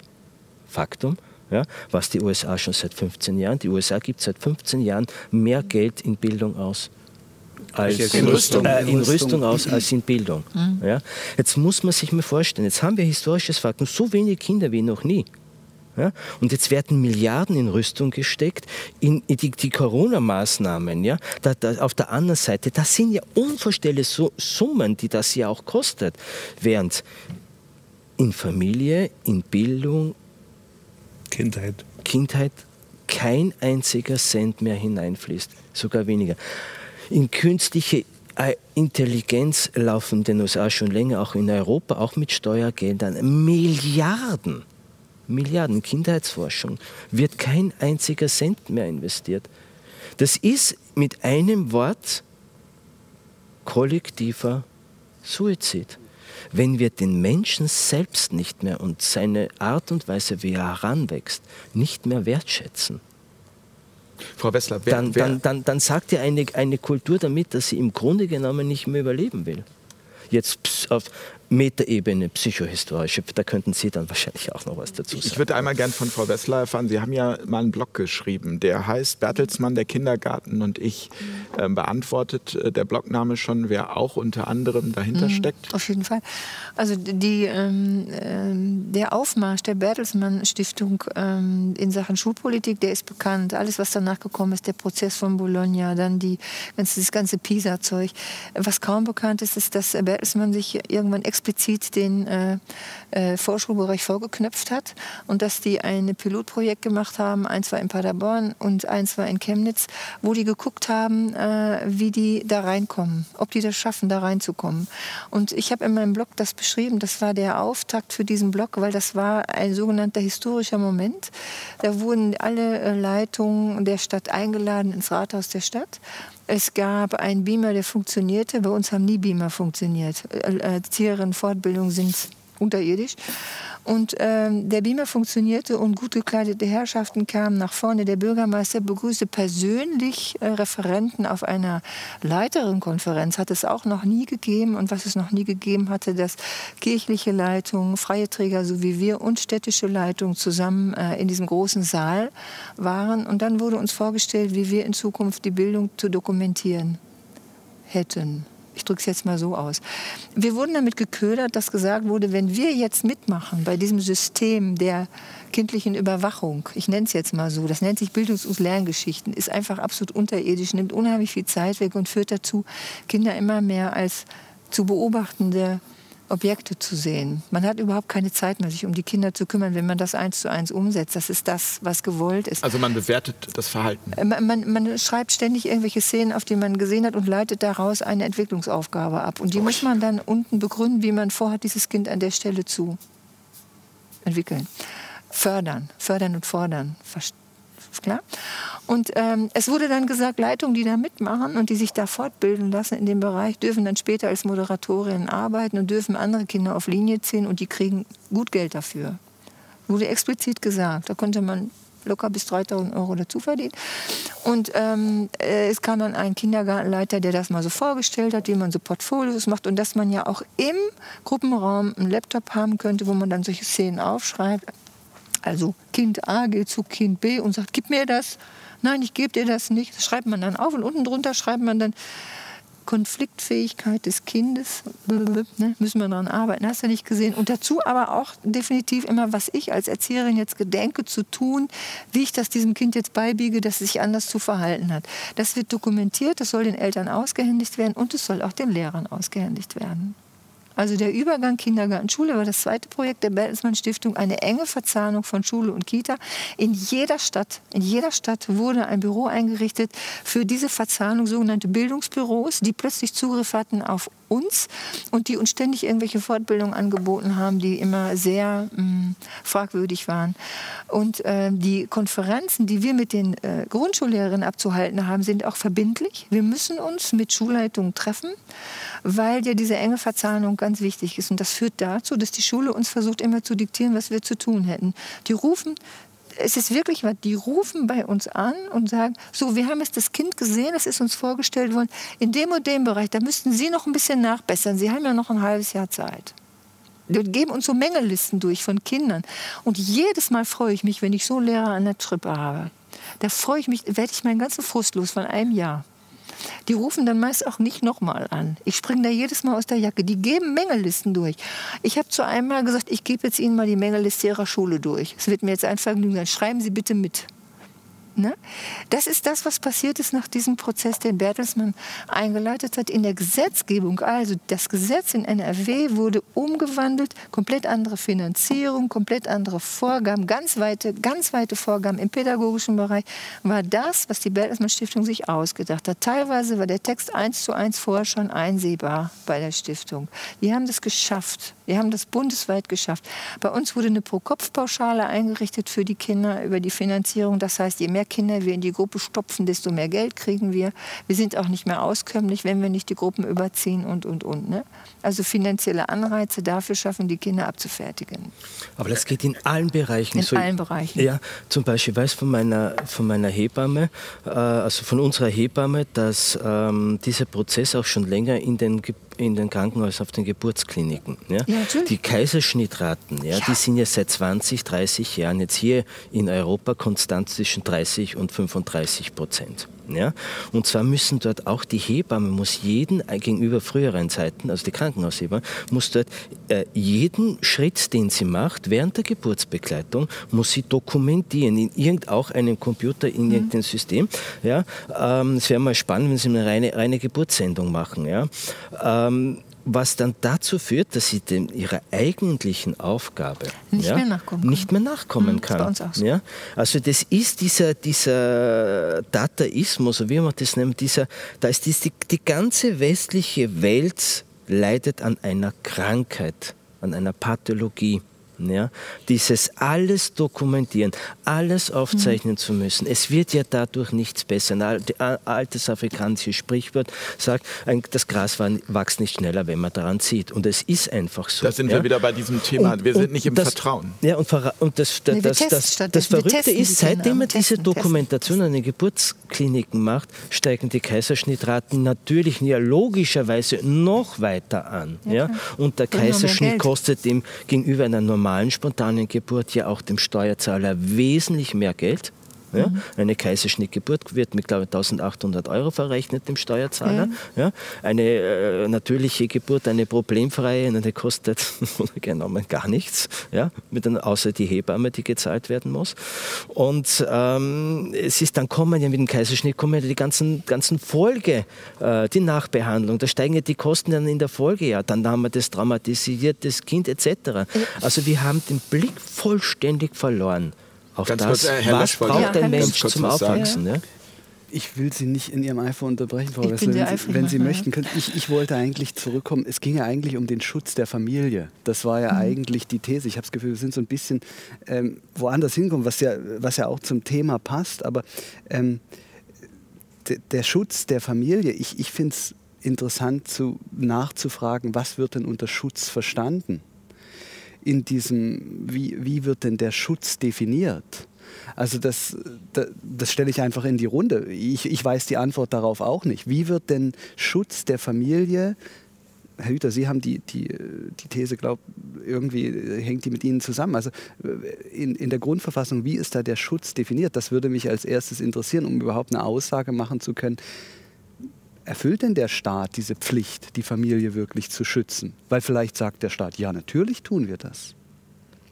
Wir tun das so, wie wir das interpretieren. Wir tun das so, wie wir das für richtig halten.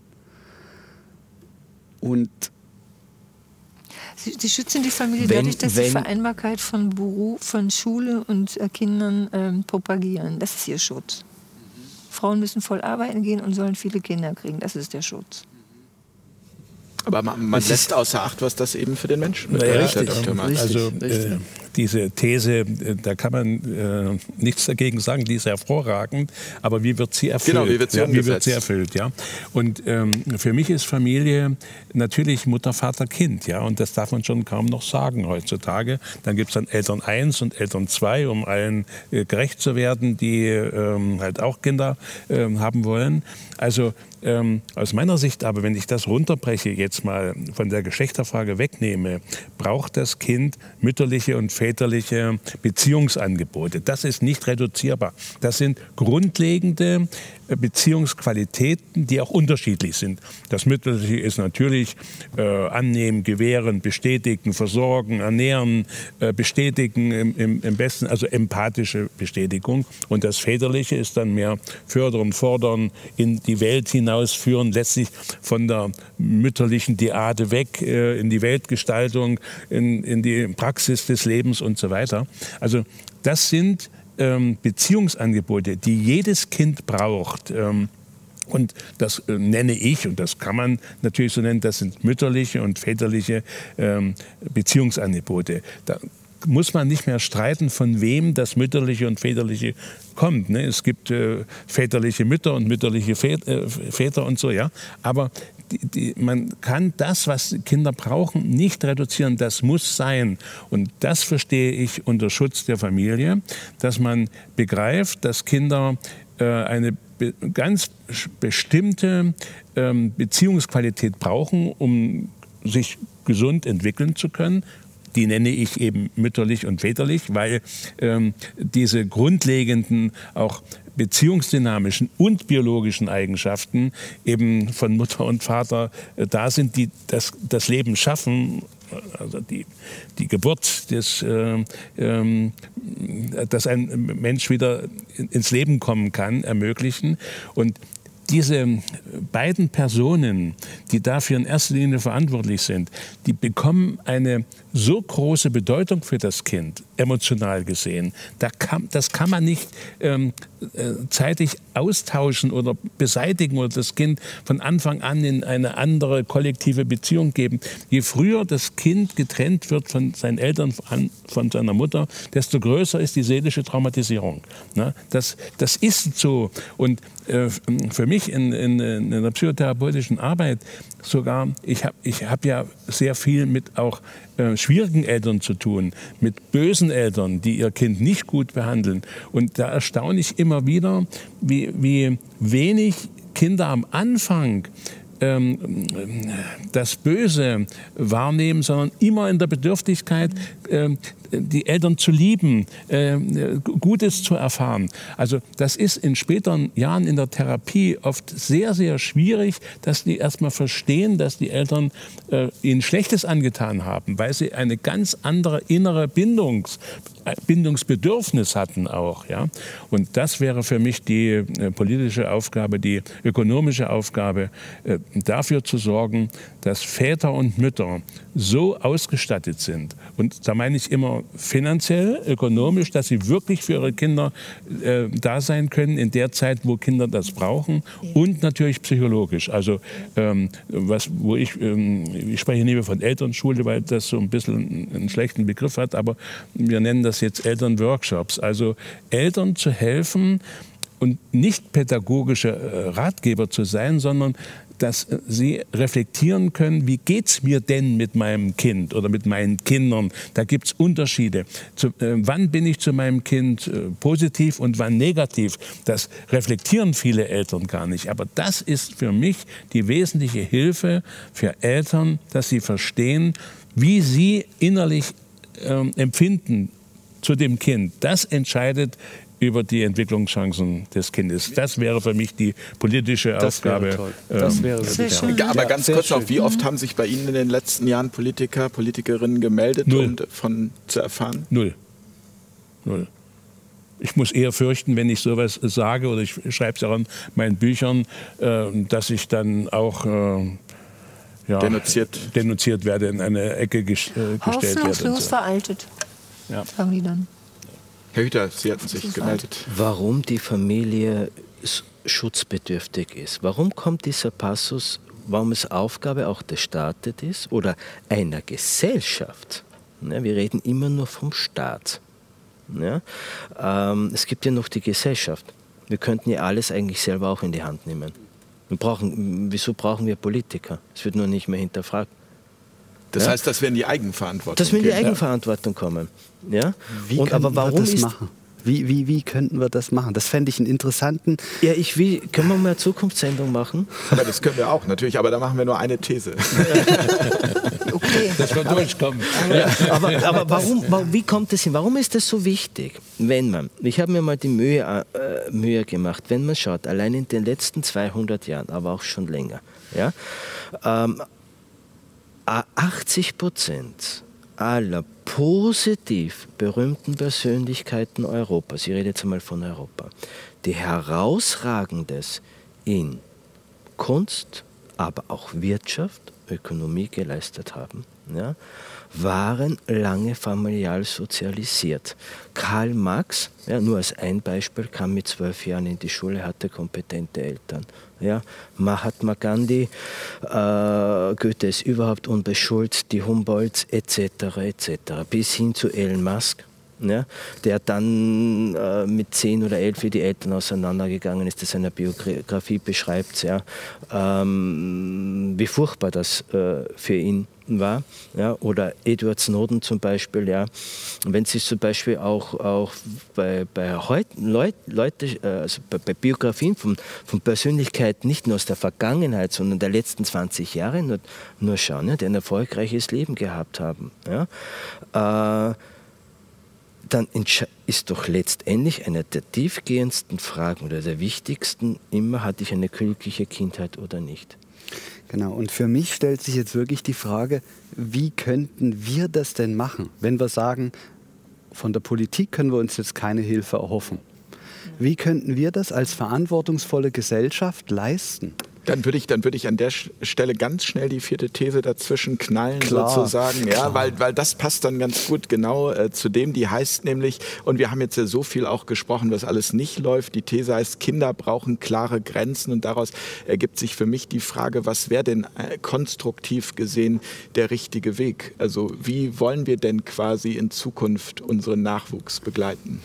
Ich als Vater, ich nehme jetzt mal das Wort, ich als Vater beantworte die Frage nicht von der gesellschaftlichen Perspektive, sondern ich beantworte sie als Vater, als Vater von meinen beiden Töchtern. Ich finde, ähm, ich habe Mühe damit zu sagen, ich zeige meinen Kindern Grenzen auf. Ich finde, ich kann meinen Kindern die Grenzen von anderen Menschen und meine eigenen Grenzen zeigen. Und sie darauf aufmerksam zu machen, möglichst wieder auf, auf Augenhöhe, dass sie gerade die Grenzen von jemand anderem überschreiten. Und dann ähm, zu schauen, okay, wie finden wir dafür eine Lösung? Biete ich dir was anderes an? Oder gehe ich in Erklärung oder mache ich noch was anderes. Da kann ich ja dann meine ganze Palette irgendwie äh, auspacken. Aber was sich für mich oft bewährt hat, ist, wenn ich mein, meiner großen Tochter dann etwas anbiete und einfach etwas anderes mit ihr mache. Das, aber ich finde es ganz wichtig zu sagen oder da, da zu differenzieren. Ich, ich weiß nicht, ob es klug ist, Kindern so pauschal Grenzen zu zeigen oder Grenzen aufzuzeigen, wie das oft formuliert wird. Ich finde, es ist wichtig, da zu differenzieren und zu sagen, andere Leute Grenzen ihnen erklären, dass sie die erkennen und dass sie die respektieren lernen. Ja, es, es, Ja, Frau, es gibt ähm, ähm, natürlich am Anfang der Entwicklung immer Dinge, äh, die ein Kind noch nicht kennt und da muss es gewarnt werden oder begrenzt werden und so. Ja?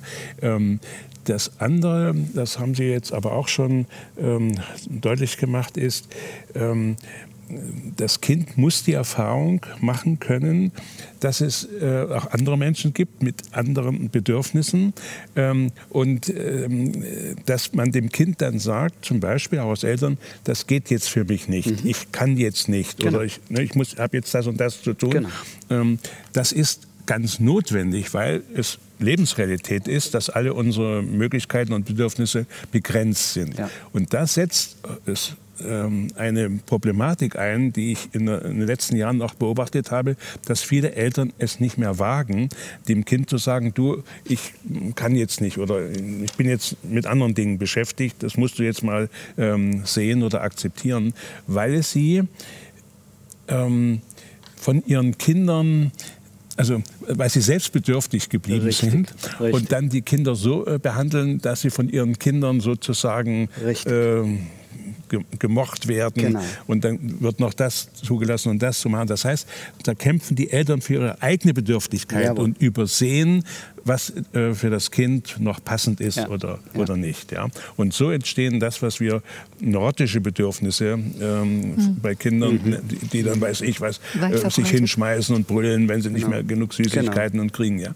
Da, da geht es aber schon längst nicht mehr um Süßigkeiten, sondern da ist in der Beziehung schon was gestört. Und das Kind hat nur gelernt, die Situation so zu nutzen, um eigentlich ein Beziehungsbedürfnis ähm, zum Ausdruck zu bringen. Darf ich, darf, ich, darf ich einmal ganz kurz, weil ich würde gerne mal nur aus der Praxis von Ihnen hören, Frau Wessler, Das wie das mit den. Grenzen Das ist die ausschaut. Normalität, dass die Kinder so kommen. Also ich würde sagen, mehr als drei Viertel der Kinder, die zu uns kommen, und die kommen so knapp vom dritten Geburtstag zu uns, bringen das mit, das, was Sie beschrieben haben. Und das ist der Beweis für die Eltern, dass die Erzieherinnen es besser können als sie. Und legitimiert dann eben auch, wie gesagt, über überlange Betreuungszeiten, über, ne, also dass man wirklich das Gefühl hat, Hauptsache weg, weil das dann natürlich auch sehr anstrengend wird. Das ist der Teufelskreis, ne? Da wird sich, da wird sich nicht mehr auseinandergesetzt mit dem. Natürlich machen die das bei uns nicht. Es geht gar nicht. Ne? Da, da sind ganz viele Dinge, die gemeinsam gemacht werden und alle helfen, mit dem Tisch zu decken und und und und dann machen die das auch. Da haben die überhaupt kein Problem mit. Ne? Aber das mit den Grenzen noch mal ganz kurz. Ich glaube, ähm, das ist das eine, das ist so auf dieser psychologischen Ebene. Auf der anderen ist es so, dass viele Eltern sehr wohl spüren, dass den Kindern etwas ganz, ganz Wichtiges fehlt. Wenn die die jeden Morgen um 6 Uhr wecken müssen und es gibt Kinder, die schlafen gern bis 10 und das ist schon bei Babys so, da gibt es eklatante Unterschiede. Es gibt Babys, das sind Eulen und es gibt Babys, die schlafen um 10 nochmal von 10 bis 12 und das herauszufinden und sein Kind wirklich kennenzulernen, ist ja die vornehmste Aufgabe überhaupt, betreuende Eltern zu wie tickt das? Und wenn man vier Kinder hat, dann weiß man, jedes tickt total anders. Ein schläft durch, das ist ein Sechser im Lotto ne, für sämtliche Nerven. Und ähm, andere sind alle zwei Stunden wach und müssen halt lange in den Morgen schlafen, um wieder zu Kräften zu kommen. Nein, die werden alle um sechs Uhr geweckt, weil die müssen um sieben im Auto sitzen und dann müssen die spätestens um halb acht in der Kita sein. Und das Perverse obendrauf, jetzt kleine Anekdote, ein Kindergarten sagt, ihr dürft nicht bis neun die Kinder bringen, sondern ihr müsst jetzt schon um acht da sein, sonst kriegen wir unser Bildungsprogramm nicht durch. Ja, ja. Zweijährige Kinder, also nochmal diese... Äh, ne? Und Eltern, die so handeln müssen, haben ein schlechtes Gewissen Richtig. und versuchen dann es Durch irgendwie... Noch mehr, ganz ja, genau. Das heißt, die Kinder haben keine Freiheit mehr, ja. von der ich am Anfang sprach. Die haben keinen wilden Garten mehr. Oma und Opa sitzen da nicht mehr, die sammeln keine Äpfel mehr, die dürfen nicht im Fluss spielen. Die müssen einfach komplett in der Spur und im Haus bleiben. Hausbetreuung im Haus, die ganze Kindheit im Haus verbringen. Bei schlechtem Wetter geht man eh nicht mehr raus. Dann haben sie einen Schnupfen und dann können sie ja nicht in die Kita. Und jetzt schon mal lange nicht mehr. Kleiner Schnupfen und Feierabend. Ne? Da müssen die abgeholt werden. Das ist ja schon sehr rigide wird das gerade gehandhabt. Das wird jetzt ne? ein spannender Winter. Das wird ein sehr spannender Winter. Und deshalb ist es sehr schwierig zu sagen, äh, Kindern Grenzen zu setzen, weil was sie eigentlich brauchen, kriegen sie nicht. Und alle rufen danach, dass Kinder Grenzen brauchen, weil sie sich daneben benehmen. Die ne benehmen sich aber oft nicht daneben, sondern die wollen sich nur bewegen. die wollen auf die hm. Bäume. Und wenn die Beziehung stimmt und die, die Grundbedürfnisse, dann, dann werden Kinder nicht, nicht nörgelnd und nervig. Ne? Dann, dann, dann ist es für die auch genug, ja. wenn es genug ist. Ja, ja? Also die lernen dann genau äh, das äh, Anspannung, Gegen Entspannung. 5 Uhr ist ja. noch mal eine kritische Phase. Ne? Wenn sie müde werden, dann muss man noch ein bisschen gucken. Aber ansonsten läuft das. Stimmt doch, ne? 5 Uhr? Wenn, wenn, wenn, wir jetzt eine Zeitreise machen würden, ja, äh, unseren Diskussionstisch da jetzt 500.000 Jahre oder 5.000 Jahre zurück äh, versetzen würden, ähm, egal welche Kultur, und wir würden diese Frage stellen. Wir hätten ja, nichts zu besprechen. Die hätten, die, die, würden fragen, von was redet ihr eigentlich? Ja. ja. Äh, das Problem ist, dass die, das Kind wurde in Europa, also es wurde ja nicht nur die Familie äh, in kleinen Dosen zerstört, ja, äh, sondern in, in einem Prozess von 150 Jahren, sondern das Kind wurde zum Objekt. Zuerst in der Schule und dann ging es nach unten, Ki genau Kindergarten, Krippe und im Prinzip schon ist es nicht, auch in der, in der, Schwangerschaft, im medizinischen Betrieb wird das Kind auch zum Objekt nicht gemacht. Im Prinzip, es wird zum Objekt es gemacht. Ist, weil, weil, es auch schon Objekt ist, so das Kind. Also auch die, also es wäre eigentlich ein, ein wir, wir müssen kleiner uns nur Mensch. Diese, diese, diese, diese Begriffe anschauen. Embryo was ist denn ein Embryo? Das ist ein lebendes Wesen da drin. Embryo ist eigentlich ein so abwertender, das, das, das Embryo ist noch nicht ähm, in der Lage, Gefühle zu empfinden, Emotionen zu haben und all, äh, also früher hat man das gedacht, heute weiß man, es ist anders. Aber schon dieser Begriff alleine, warum sagt man nicht, das ist einfach ein Mensch da drin? Fast alle Verhaltensauffälligkeiten von Kindern und Probleme ja, kommen ja deshalb, weil wir von Anfang an Kinder falsch aufwachsen in einem falschen Leben von Anfang an kann nichts Gutes entstehen. Ja? Und ähm, diese ganze, äh, pro Woche erscheint, glaube ich, in Deutschland ein Erziehungsratgeber. Das ist ja Zeichen dafür, jo. wie, wie, wie, einer. Ja, oder vielleicht sind es auch mehr und das schon seit 20 Jahren. Ja.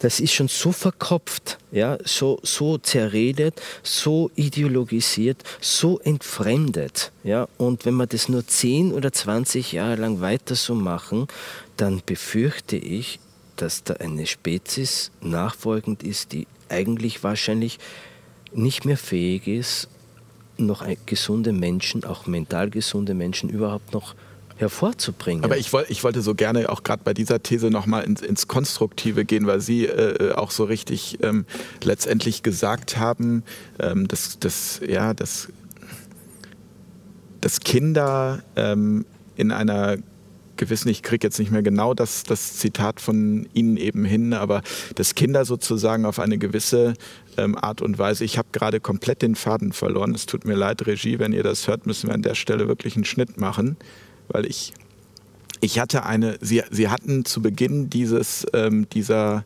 dieser These etwas gesagt, ähm, ich überlege wirklich gerade, zu Beginn der es These ging, ums, es, ging, es ging ums Konstruktive. Es ging um das Konstruktive und es ging darum, dass ähm, genau, jetzt habe ich es wieder. Okay, kann ich da einfach ansetzen, ja? Okay. Ähm, Sie hatten letztendlich gesagt, ähm, dass wir es selber in die Hand nehmen müssen. Und ich würde gerne nochmal, also dass wir vielleicht die Politik gar nicht mehr brauchen. Nein, Ähm, wir brauchen im Grunde genommen auch keine, keine Politik. Wie nehmen wir brauchen das denn keine pädagogisierte Kindheit mehr, keine psychologisierte Kindheit, sondern wir müssen uns, wir brauchen einfach einmal einen Reinigungs- und Entschlackungsprozess. Wir müssen uns von den, all diesen Mythen und Irrtümern der, der letzten Jahrzehnte und Jahrhunderte wieder mal befreien und uns gewahr werden, dass wir einfach Menschen sind. Ja? Äh, dass, dass es um, um, um die Menschlichkeit geht. Ja? Und was, was bringen wir vor allem ohnehin von alleine mit in unserer e Ich habe ja einen Vortrag einmal in der Leopoldina geha ge gehalten, der heißt Evolution durch Liebe. Unsere Evolution des Homo sapiens ist ja um, über die 100.000 Jahre unglaublich viel Liebe und Intelligenz eingespeist. Ja? Wir tun ja so immer wieder, als müssten wir das Rad neu erfinden. Wir brauchen nur das, was wächst. Ja? Äh, also was entsteht in, in, in Respekt, Würde und Liebe wachsen lassen. Ja? Lieber Hüter, lieber Hüter, sehr gut gesprochen. Aber ähm, ja, ähm, da bin ich wieder, ähm, da müssen wir alle auf die Couch legen. Also äh, ne, um, um das, was, was, was ich auch für notwendig und richtig halte, ähm, kommt ja deshalb nicht zustande. Wir kommen nicht in die Selbstverantwortung, ähm, weil wir zu entfremdet sind, weil wir zu eingeschüchtert sind, weil wir zu gehorsam sind, weil wir am Ende kollektiv zu gestört sind, in Norm, also Teile einer Normopathie sind. Ja. Aber es gibt ja Eltern, die schaffen das. ja, gut, aber die werden diffamiert. Also äh, es ist ja, Ja, die Frage, in, in wie Deutschland. schaffen, wie schaffen in Deutschland ist nicht die Welt. Genau, wie schaffen wir, wir, wir, wie weil wir sind wie schaffen noch, wir es in der Gesellschaft? Wie, wie würden wir äh, das schaffen? Wie kriegen wir das nach, Ja, genau. kriegen wir das Ja, nach. Mümmelsmann, Ja, genau. Mümmelsmanns Und? Ja, und, nur, ein, nur ein. Satz dazu, nur ein Satz. Also ähm, es ist mir immer vorgeworfen worden, man kann nicht das ganze Volk auf die Couch legen, kann man nicht, obwohl es sein müsste.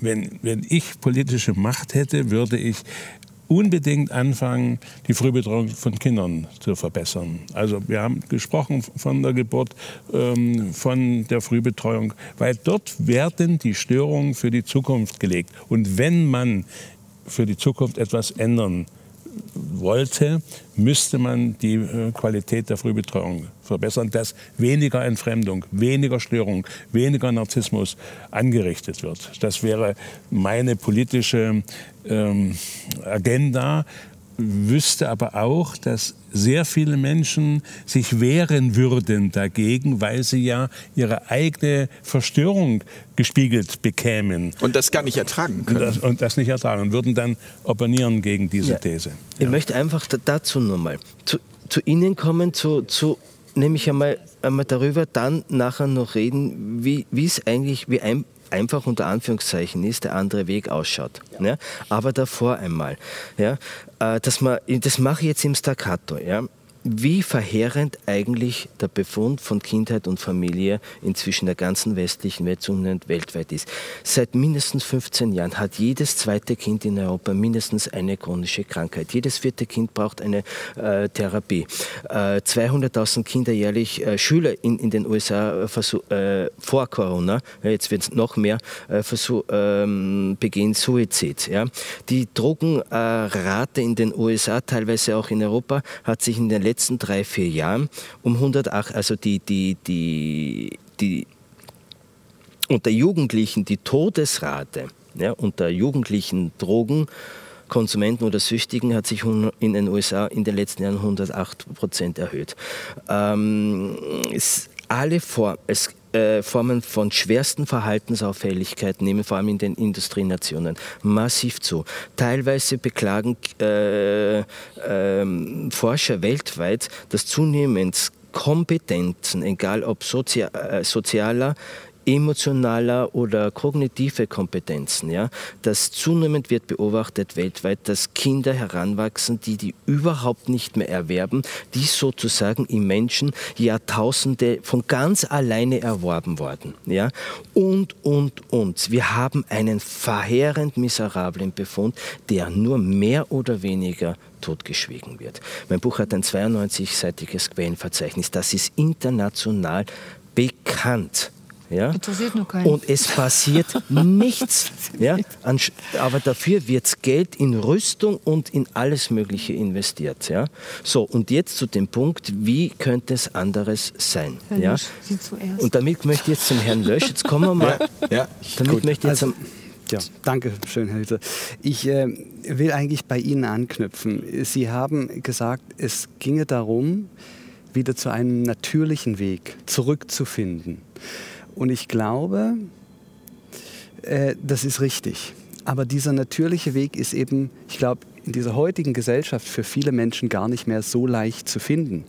Und ich spreche aus meiner eigenen Erfahrung. Ich weiß, wie oft wir zu diesem Doktor gereist sind, um unsere eigene Haltung, um unsere eigenen Unsicherheiten immer wieder zu reflektieren und uns immer wieder in unserer Haltung zu hinterfragen und die Haltung, für die wir eigentlich gebrannt haben, die wir eigentlich einnehmen wollten, immer wieder durch ihn auch bestärkt bekommen mussten. Das ist also ein Prozess, der ist nicht ganz leicht. Insofern stimme ich Ihnen zu, wenn Sie sagen, alle auf die Couch. Gewiss, also, Also es ist ein Aufbau von es Selbstbewusstsein ist ein auch. Aufbau von, von Selbstbewusstsein, ein Aufbau von einer, von, einer, von einer inneren Haltung. Und wie das praktisch aussehen kann, auch das ist längst bekannt. Und meine Frau hat dieses schöne Buch hier geschrieben, wo wir diese ersten vier Jahre ja. ähm, unsere, unsere, unsere Begleitung mit unserer Tochter Hannah einfach dokumentiert haben. Ich will daraus bloß ein paar Sachen zitieren. Das Erste, was wichtig wäre, ist natürlich diese Geburtserfahrung. Wenn das natür natürliche Geburt, das hatten wir vorhin. Das, das. Zweite wäre das Stillen. Und wenn ich vom Stillen rede, meine ich das bedingungslose Stillen. Ähm, und das, das heißt auch, dass ich dem Kind, die Mutter bietet dem Kind die Brust an, nicht mit der Erwartung, wenn ich dir jetzt die Brust gebe, beruhigst du dich, sondern du bietest die Brust an und das Kind kann mit seiner eigenen, eigenen Entscheidungskompetenz entscheiden, nehme ich das an oder nehme ich das nicht an. Das wäre das Stillen. Das Zweite wäre das Tragen der unbedingte Körperkontakt, den die Kinder früher, wenn sie sagen 5000 Jahre zurück, hat man Kinder immer dabei gehabt. Es war immer am Körper. Ähm, mit dieser haptonomischen Begleitung ist auch das ein wichtiger Punkt, dass das Kind getragen wird immer am Körper der Eltern. Das heißt, wir haben unsere Tochter Hannah die ersten drei Jahre eigentlich immer getragen. Also gar nicht im Kinderwagen Nee, gelegt. wir haben gar keinen Kinderwagen gehabt.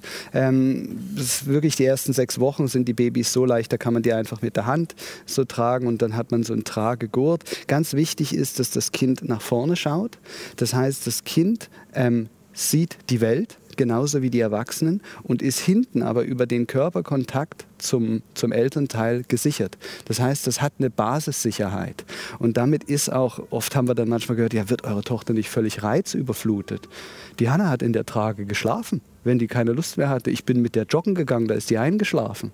Also es war, es war, sie konnte selber entscheiden, wann wird mir das zu viel und wann kann ich weiter aufnehmen. Das dritte wäre das gemeinsame Schlafen. Familienbett, Heutzutage, ne? Familienbett. Heutzutage ist es ganz natürlich, dass die Kinder in ein entweder ein separates Bett oder in ein separates Kinder, Kinderzimmer kommen. Das ist eine Trennung. Ich glaube, kein Kind dieser Welt will vielleicht die ersten, ich sage mal ersten vorsichtig, die ersten zwei Jahre will das getrennt sein von seinen Eltern.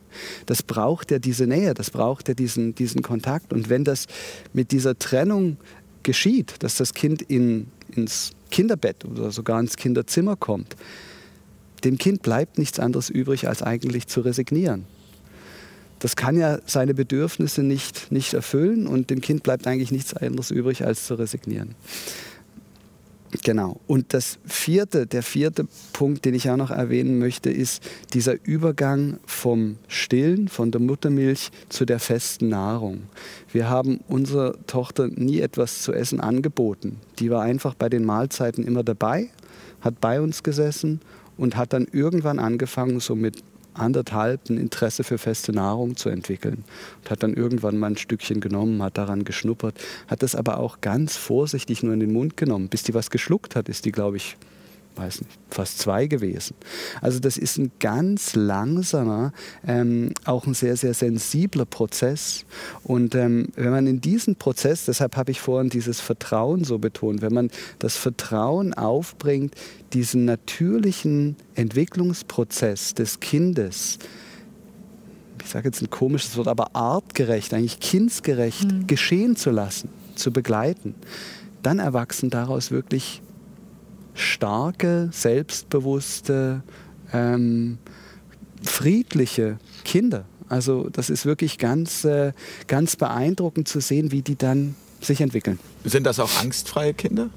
Äh, das ist ein guter Punkt. Angstfrei, finde ich, ist es, unsere Tochter wird oft als vorsichtig ähm, wahrgenommen. Das heißt, wenn die irgendwo hinkommt, schaut die, dann schaut die zu, wie da sich die Sachen checken, ne? passieren, was mhm. passiert. Und dann, wenn sie einen Blick, einen Überblick hat, geht die rein ohne dass man eine Spur von Angst in ihr sieht. Und wenn wir von der Angstfreiheit reden, das wäre eigentlich, deshalb versuche ich das als, als einen der möglichen Wege oder eigentlich als, wenn es nicht die haptonomische Begleitung ist, dann ist es, dann benennen wir es einfach als den natürlichen, menschlichen Weg, den es seit Jahrtausenden von Jahren gegeben hat, von dem wir aber inzwischen so weit weggekommen sind. sind. Und deshalb ja. müssen wir den wieder irgendwie lernen. Und dieser Doktor bietet eben eine Möglichkeit an, das zu lernen. Ja.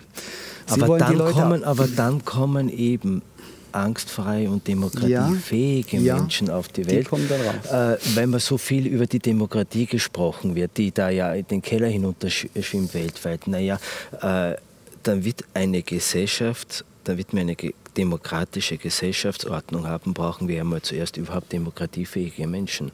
Und, und da würde ich an der Demokratie Stelle. Kann man nicht verorten, haben Sie, glaube ich, mal in irgendeinem Ihrer Bücher ja. geschrieben. Und da würde ich gerne an der Stelle zu unserer fünften These kommen, weil die gut passt. Und die heißt nämlich, gesellschaftliche Anpassung ist Grundlage eines friedlichen Miteinanders. Äh, eben genau das Gegenteil. Aber ich möchte da jetzt zurückkommen, kurz auf den Herrn, Herrn, Herrn Lösch. Herrn Lösch alle diese Punkte, die Sie da aufgezählt, die, die Nähe zur Mutter, näher das Stillen, äh, man weiß jetzt auch bis, bis also die Erziehung ist auch ein, eine Erfindung Europas. Es gibt ja nichts Krankhaftes, das nicht der Westen zuerst in die Welt gebracht hat. Das ist einfach so. Aber da sind ja? wir ja bei der gesellschaftlichen Der spanische Anpassung. Dichter zum Beispiel, Lope de Vega, schreibt 1592, glaube ich, in einem Tagebuch so am, am Rande, jetzt kommt nach, nach Spanien auch plötzlich so ein, ein neuer Begriff Erziehung. Ja, äh, jetzt fangen da auch alle davon zu reden, also von Mitteleuropa dann runter nach Spanien. Was ist denn das jetzt für eine neue Modeerscheinung? Ja, ähm, und seitdem die Erziehung erfunden wurde, ja, kommen eigentlich diese ganzen extremen neuropathischen Gesellschaften hervor und Ideologien vor allem. Ja, weil wenn man nämlich Kinder so aufwachsen lässt, wie sie es und ihre Frau machen, und das ist mir ja vertraut, aber äh, ich will nicht über, äh, über mich oder wie wir, aber unser Sohn ist auch als Hausgeburt auf die Welt gekommen, drei Jahre lang gestillt worden von, von meiner Frau, kitafrei aufgewachsen und bis jetzt auch unbeschult, aber nicht programmatisch ja, oder dogmatisch, wie wir gesagt haben, weil das Schulsystem so schlecht ist, sondern wenn man diesen Weg weitergeht auf die Bedürfnisorientierung äh, oder den Menschen respektiert, das kennen wir ja gar nicht mehr. Ja? Weil der Westen hat ja das Kind deshalb getrennt und den Begriff Kindheit äh, erfunden oder ihn abgegrenzt von der Erwachsenenwelt, weil dann kann ich ja mit dem Kind, wir, machen ja, wir über, überlegen ja gar nicht mehr nach, äh, wir machen ja mit Kindern etwas, was wir mit Erwachsenen niemals tun würden. Ich möchte noch mal ja? ganz kurz, den, Herr Hüter, ganz kurz nur für die Zuschauerinnen und Zuschauer, weil ich das wichtig finde, den Begriff Normopathie.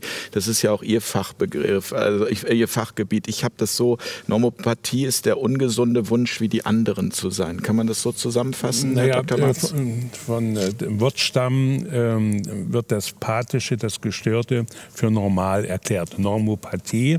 Und das geschieht dann leicht, wenn ähm, eine Mehrheit in einer Richtung marschiert. Also denkt, fühlt und handelt ähm, wie die meisten, dann hat man den Eindruck, aha, das ist ja normal, weil es die Mehrheit macht. Also das wäre die gesellschaftliche Anpassung. Das wäre die gesellschaftliche Anpassung. Und bei der These, die ist natürlich für mich furchtbar, weil ähm, also Anpassung ist eine hervorragende und notwendige Fähigkeit des Menschen, aber ebenso Widerstand. Also die ist ja die Frage, äh, wo, wo, passt man sich an, ja, mhm.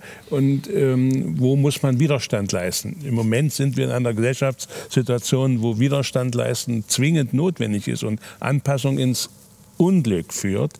Ähm, und ähm, Herr Hüter hat ähm, ja nochmal auch erwähnt, dass das eines auch meiner zentralen Themen ist, zu unterscheiden zwischen äußerer und innerer Demokratie. Also äußere Demokratie ist das, was wir eben noch ein äh, paar Jahre hatten. Das Zusammenspiel von pluralen Kräften, die sich wechselseitig auch ähm, in der Waage halten, auch wenn sie mitunter ganz verrückt sind, ganz falsch sind, ganz schlecht sind.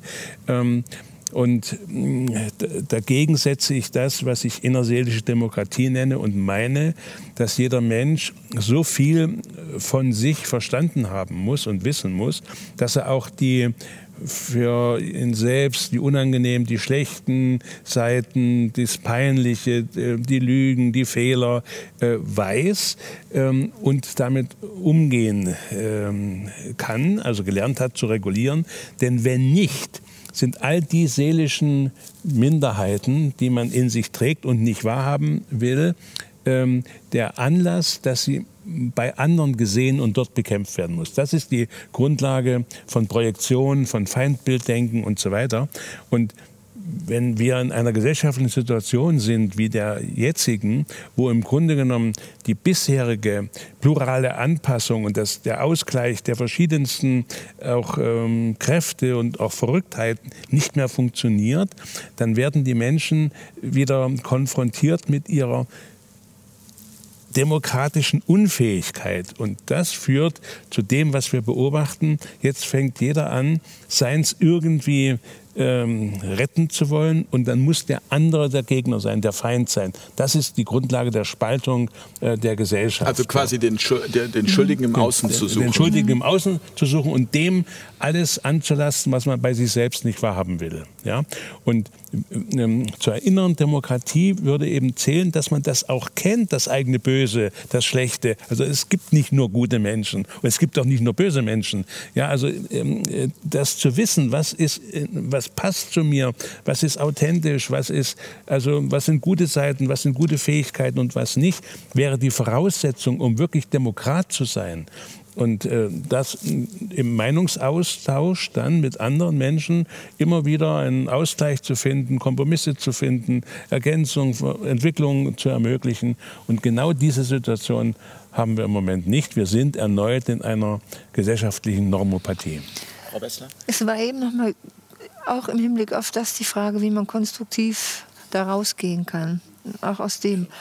Ähm, ich setze darauf, weil das hat äh, Corona jetzt auch gezeigt, dass es über die neuen Netzwerke geht. Dass es darum geht, Menschen zu finden, die schon, ich sage immer, aufgeploppt sind. Also die gemerkt haben, es muss sich grundlegend was ändern meine Erfahrung jetzt zur Zeit ist auch in Bezug auf die Kinder. Es sind einige auf einmal zack wach. Und das ging ganz schnell. Corona ist auch ein Beschleuniger, was das angeht. Und die kann man auch nicht mehr umwerfen.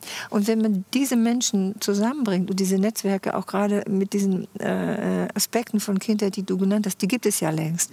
Da läuft ganz viel gegenseitige Ermutigung. Da läuft ganz viel äh, so Anregung. Versuch's doch vielleicht erstmal mit ein paar Apfelstückchen oder äh, biete doch gar nichts an. Vielleicht kommt es dann von selber drauf drauf. Achte nur darauf, dass es auch auf den Tisch kommt, sonst kommt es an die Sachen nicht dran. Und die dürfen nicht zu heiß sein, weil dann zuckt es zu. Und so ganz einfache Sachen, gerade bei dieser Essensmethode, die mich sehr interessiert, weil es kommen immer mehr Kinder, auch in unsere Kita, die diese Erfahrung gemacht haben. Und es sind erstaunliche Kinder. Es sind erstaunliche Kinder. Das sind so witzige, das sind so lebensfrohe, das sind so wilde Kinder. Wir haben so viel Spaß mit Kindern. Da macht es der Beruf wieder richtig viel Spaß. Und die ziehen auch andere Kinder wieder mit. Und das hat auch wieder einen Effekt auf die anderen Eltern, weil die Kinder sind ja auch nochmal verabredet am Nachmittag spielen zusammen. Und das ist das, worauf ich setze. Also das Diese heißt, das, was die Politik eigentlich möchte, kommt da nicht an. Nein, das müssen wir, das müssen wir was selber in Berlin machen. passiert ist jetzt zweimal, ist genau das unter Erwachsenen Ja?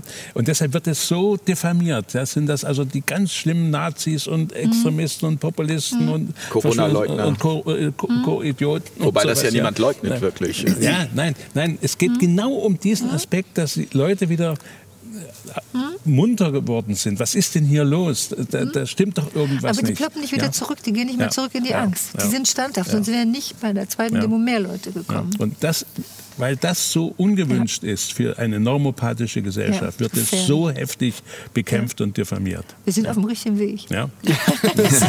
Das ist fast ein schönes Schlusswort, aber Herr Hüter. Der Mensch ist ein Individuum. Und die Evolution in ihrem langen, langen Weg wird äh, sich was dabei überlegt haben. Jeder Mensch kommt einzigartig mit einer einzigen, äh, einem einzigartigen Programm an Fähigkeiten und Begabungen und unterschiedlichen zur Welt. Wir schauen ja auch jeder nach wie vor anders aus. Ja, das ist ein riesengroßes Wunder. Und wenn Sie bis zum fünften, sechsten Lebensjahr, bevor Kinder in unserer oder auch anderen Kulturen im Prinzip gleichgemacht, misshandelt, traumatisiert werden, können sie auf der ganzen, wir sind früh mit unserem Sohn, meine Frau und dann auch mit unserem Sohn auch viel gereist. Sie können bis zu dem Al- Alter 5, 6, wenn da keine großen Schäden kommen, können Sie alle Kinder auf dieser Welt, die brauchen nicht einmal die Sprache können, können sie die, spielen die miteinander, machen die irgendwas, auch wenn sie die Sprache nicht können. Was haben wir 18 Jahre lang später? Rassisten, Drogensüchtige, äh, durchwegs ja auch, auch weil, wenn man schon Diskriminierung, ja, diese ganze Doppelmoral in der westlichen Kultur, ja, da einerseits geht man in Deutschland, ist man gegen die Diskriminierung, aber was ist es anderes, wenn Journalisten im Pausch und Bogen die ganze Bevölkerung beschimpft und sagen, das sind äh, Rechtsextreme oder so, das ist ja auch eine Form von Diskriminierung. Ja? Und, und was für mich spannend ist, ja, aber die sind ja, die, die haben ja, schleppen auch ja alle ihre, ihre Traumen, ihre Kinderpakete, ihre äh, Kindheitstraumen, ihre Schultraumen, eine ganze Menge Sachen mit sich. Und was aber ist, wenn wir eben von Anfang an mit dem Menschen anders umgehen, dann bekommen wir eben gesunde Menschen mental und physisch gesunde. Der Kapitalismus ist aber nun einmal eine Ideologie, die ja vor allem mit dem kranken Menschen Geschäft macht. Ja? Äh, Und wir würden gesunde und starke Persönlichkeiten kommen. Aber gesunde, starke Persönlichkeiten kann ich aber nicht so machen und alle machen es. Ja? Und eines noch, ich bin gleich fertig, Herr Lerich. Wenn man nämlich so wie Sie Ihre Kinder aufwachsen lassen und Ihre Frau, ja, ich glaube, Ihre älteste Tochter Hanna ist jetzt fünf, nur Sie werden dann merken, Sie stehen ja früher oder später dann ja auch vor der Schulfrage. Ja, und das wird ja dann immer schwieriger. Das dann, wenn man den Weg weitergeht, gibt es ja fast, außer Sie finden eine sehr gute private oder freie oder auch eine staatliche Schule, weil das muss man schon dazu sagen, es gibt ein paar wenige gute Schulen, aber es sind eben nur ein paar wenige. Ja? Und für mich war ganz spannend, ja, meine äh, meine zwei äl- ältesten Kinder das erste Jahr haben das Schulsystem vollständig durchlaufen, sind schon 18, 19 bald und, und bald 18. Und ähm, die haben das Schulsystem vollständig und erfolgreich durchlaufen. Mein Jüngster wächst im unbeschult. Und dadurch bin ich in, in verschiedenen Teilen der Welt immer wieder auch mit anderen Eltern, mit unbeschulten Kindern zusammengekommen. Ja? Und für mich war ganz spannend, ähm, diese Kinder sind wirklich anders diese Art von Sozi Sozialisation, die seit 100 oder vor allem seit 40 Jahren so massiv zur kulturellen Norm ge ge äh, gemacht wird, die richtet so unglaublich viel Schaden an. In einem Wort, sie entmenschlicht eigentlich. Ja, ich bezeichne das in meinem Buch die Domestizierung des Menschen. Wenn wir die letzten 500 Jahre schauen, wie hat die Menschheit zuerst einmal mit den Tieren sind wir angefangen? Ja? In allen Kulturen hatte man zuerst einmal Respekt vor dem Tier. In verschiedensten Kulturen und Religionen war das Tier sogar heilig. Ja? Und ich mache das jetzt im Schnellverfahren zur industriellen. in- Wir haben kaum mehr Wildtiere, weil wir sie zerstören. Und die Tiere, die, oder wir sperren sie ein als Haustiere, oder von den Nutztieren, Harari hat einmal gesagt, ne, ist die armseligste äh, diese industriellen Nutzer sind die armseligste Kreatur, die, äh, die die Menschen jemals hervorgebracht haben. Ja?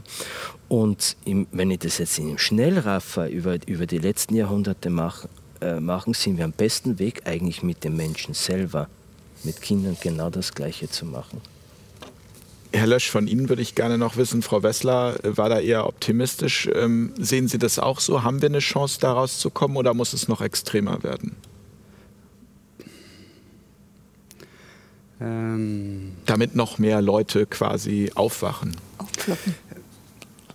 Je extremer es wird, desto mehr Leute wachen wahrscheinlich auf. Ich denke, Frau Wessler, Sie haben das gut gesagt. Es ploppen Leute auf und die gehen auch nicht mehr zurück. Ähm, das finde ich schön. Die Netzwerke bilden sich. Das beobachte ich auch bei uns in der Schweiz. Es gibt immer mehr Vernetzung, auch von Leuten, die unkonventionelle, esoterische Wege gehen. Ähm, aber das, ist, das, das, das kommt immer mehr. Also ich denke, das ist, ähm, ja, ich mir bleibt nichts anderes übrig, als das zu hoffen. Ich meine, ich bin Vater in der Situation und wenn ich jetzt sage, ich sehe keine Chance, dann weiß ich nicht, was ich dann machen würde. Aber also insofern, ich kann einfach nur meins dazu tun, meinen Beitrag dazu leisten, dass es passiert. Die Gesellschaft, die besteht ja die kleinste gesellschaftliche Einheit ist ja die Familie und da kann ich wirken und da kann ich meinen Teil dazu tun und ja. Ich würde, äh, ich würde ganz gerne ein kurzes Zitat vorlesen. Geht das? Es ist wirklich nicht lang, aber es beschreibt das sehr schön von dem, wovon ich versucht habe zu reden. Zitat ist von diesem Dr. Jalali und der schreibt, im Laufe unseres Lebens werden wir drei tiefgreifende Trennungserfahrungen machen müssen. Die erste Trennung ist das Verlassen der Mutter aus einer fast hundertprozentigen körperlichen Einheit mit ihr, die Geburt. Die zweite Trennung ist das Verlassen der Mutter aus der intensiven emotionalen Geborgenheit zu ihr, um autonom und unabhängig leben zu können. Das Abstillen.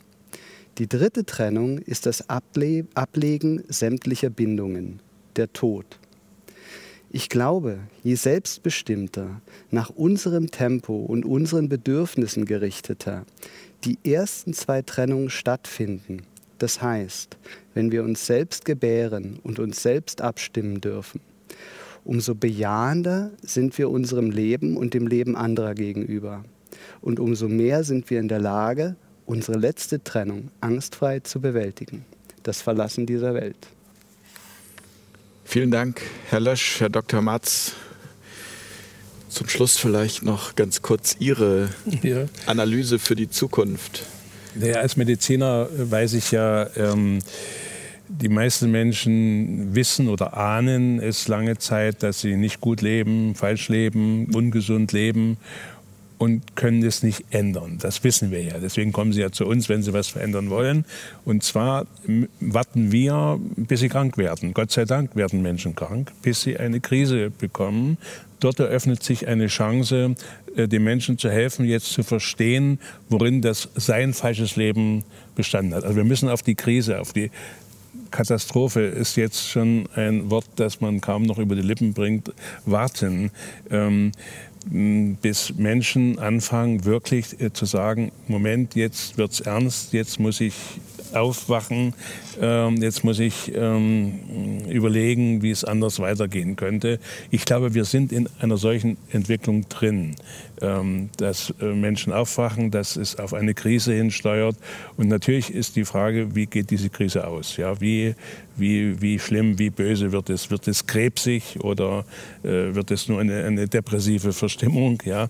Ähm, aber ähm, ich denke, wir sind, wir sind ähm, daran und viele andere mit uns auch, ähm, darüber zu reflektieren, kritische Gedanken und ich habe jetzt gerade überlegt, wenn wer uns zuhört, da wird es sicher viele geben, die das interessant finden. Und es wird andere geben, die sagen, da waren wieder mal Esoteriker und Verschwörungstheoretiker äh, zusammen. Den sage ich, ich bin stolz, ein Verschwörungstheoretiker zu sein und ein Esoteriker zu sein, weil ich, ich weiß doch, wer ich bin und was ich bin. Und es ist doch wurscht, wie man mich beschimpft. Ja? Ähm, ich, man, ich, man muss auf, zunehmend auf die Verschwörungstheoretiker hören, um zu wissen, was wirklich Wahrheit ist, was Sache ist. Ja? Zumal, zumal es, es, es geht auch letztendlich nicht darum, es geht nicht um schwarz oder weiß. Es ja. geht nicht darum, ob wir hier ja. äh, komplett Überhaupt recht nicht. haben, weil ja. das haben wir sicherlich auch noch. Äh, wir müssen anregen, wir müssen zum Nachdenken äh, anregen, wir müssen äh, genau. andere Dankwege eröffnen. Und das ist auch Sinn dieses Projektes hier. Herr Hüter, noch kurz. Also ich würde in Deutschland allen empfehlen, aus dieser Rechtfertigungshaltung herauszukommen, nur weil der, der Spiegel, der ARD, ZDF, wer auch immer sind, doch nicht der liebe Gott oder sonst irgendwas. Ja, äh, es ist traurig, was ab. Es ist wirklich traurig. Also ich muss sagen, sowas haben. Also jetzt nur, äh, also, da frage ich mich wirklich, was will man jetzt langsam? Wo soll es hinführen? Will man Krieg? Will man Bürgerkrieg? Also wie kann, wie kann ein Land und, und auch die Presse und die Politik, du durchwegs, dass alle Parteien so tief sinken? Ja. ja. Man mag mich verurteilen für das, was ich, aber das ist ein, ein, ein, ein kultureller Verfall in, in Schallgeschwindigkeit, ja. der da im Moment stattfindet. Und ähm, und ich glaube, ähm, und mir ist egal wie, weil das, was wir jetzt da alles besprechen, ist nicht wirklich neu. Ja? Äh, in den 70er Jahren zum Beispiel, glaube ich, hat John Liloff ja den Weltbestseller ähm, auf der Suche nach dem verlorenen ja. Glück, Glück, geschrieben. Äh, dies, schon einmal als, äh, da gab es schon mal eine große Welle, dass wir uns wieder mal zurückerinnern, äh, wie sozialisieren wir Kinder. Also es, im Prinzip geht es doch nur einfach darum, den Menschen wieder Mensch sein ja. zu lassen um das jetzt einmal runterzubrechen, die zwei Stunden, ich weiß nicht, wie lange wir jetzt schon reden, ja, es geht darum, den Menschen Mensch sein zu lassen. Ja? Und was hat der Homo sapiens in diesem langen Weg alles an kulturellen Hochleistungen hervorgebracht? Ja? Und was bringen wir eigentlich noch hervor? Gar nichts mehr, außer Streit, Konsum, äh, Zerstörung auf allen Ebenen. Wir zerstören ja nicht nur diesen Planeten kollektiv, sondern wir gehen ja zueinander schon in ein Zerstörungsverhältnis. Ja? Und ich glaube, dass die, ich glaube, dass wir von der Politik gar nichts zu erwarten haben. Hm, ja, das, das muss vom Volk auskommen. Alle hm. großen Errungenschaften, die noch selbstverständlich sind an Freiheiten, sind nie von oben gekommen. Das haben sie in den letzten Jahrhunderten die Menschen selber erkämpfen müssen. Ja? Und ich glaube sowieso nur, dass die, also ich bin zutiefst davon überzeugt, dass wir, dass das das letzte Jahrhundert ist. Ja, entweder kommen wir da raus und dann geht es für lange Zeit gut weiter oder am Ende dieses Jahrhunderts so war es mit dem Homo sapiens. Ja? Frau Wessler, und die Zukunft, ja. Und die Zukunft wird nur zu retten sein. Ja? Dieses Buch habe ich auch geschrieben, um Intellekt Eltern intellektuell aufzurüsten. Ich glaube eigentlich, dass es mit den die Welt nur noch mit den Eltern und den Familien von heute und von morgen zu retten ist. Nur von unten her. Mhm. Indem wir einen Rahmen schaffen und, und, und Eltern einen Rahmen schaffen, dass wieder gesunde, mental und physisch gesunde Menschen heranwachsen. Und dann kommt oben alles andere von alleine. Frau Wessler. Mein äh, Schlusswort knüpft an, an äh, das Eingangsstatement. Äh, Kindheit ist keine Insel, aber wir können Insel für Kinder schaffen. So eine Familie ist eine Insel. Ich versuche das äh, in unserer Kita. Ähm, das ist hier auch so was wie eine Insel. Und genau, Fairtalk ist auch eine Insel. Genau, ja. ist auch eine Insel. Und wenn ähm, das miteinander verbunden wird, wird es ein großes Land. Das ist meine Idee. Ich, ich habe immer, immer eine Insel im Kopf in der letzten Zeit. Und die muss man auch ein bisschen beschützen. Und manchmal muss man auch ein bisschen zumachen, damit es ein bisschen wachsen kann. Und, äh, und dann kommen wieder neue dazu. Und wie gesagt, die Vernetzung ist ganz wichtig. Und den Verkehr gestatten zwischen den Inseln. Ja, ja der Fährverkehr. Ne? Der Fährverkehr ist auch ja. schön. Ne? Ja, ja und äh, das wird. Frau Wessler, ich danke Ihnen ganz, ganz herzlich, äh, dass Sie hier bei uns waren heute. Ich danke ganz herzlich Felix Lösch, ebenso Michael Hüter und Dr. Hans-Joachim Matz für diese spannende Runde und äh, ja, für die vielen Anregungen. Ich denke, es ist ein großer Umdenkprozess erforderlich. Wobei, wie gesagt, das ist uns hier an dieser Stelle nochmal ganz wichtig. Ähm, es geht einfach nur darum, Anregungen zu schaffen. Anregungen, aus denen ihr wieder profitieren könnt. Das Ganze ist ja ein konstruktiver Dialog mit euch. Von daher freue ich mich auch auf eure konstruktiven Kommentare unter diesem Video. Und natürlich sind wir auch äh, weiterhin auf eure Unterstützung angewiesen, damit wir solche Inseln hier auch in Zukunft erhalten können. In diesem Sinne, gute Nacht, alles Gute, danke an die Runde und bis ganz bald. Tschüss. Auf Augenhöhe.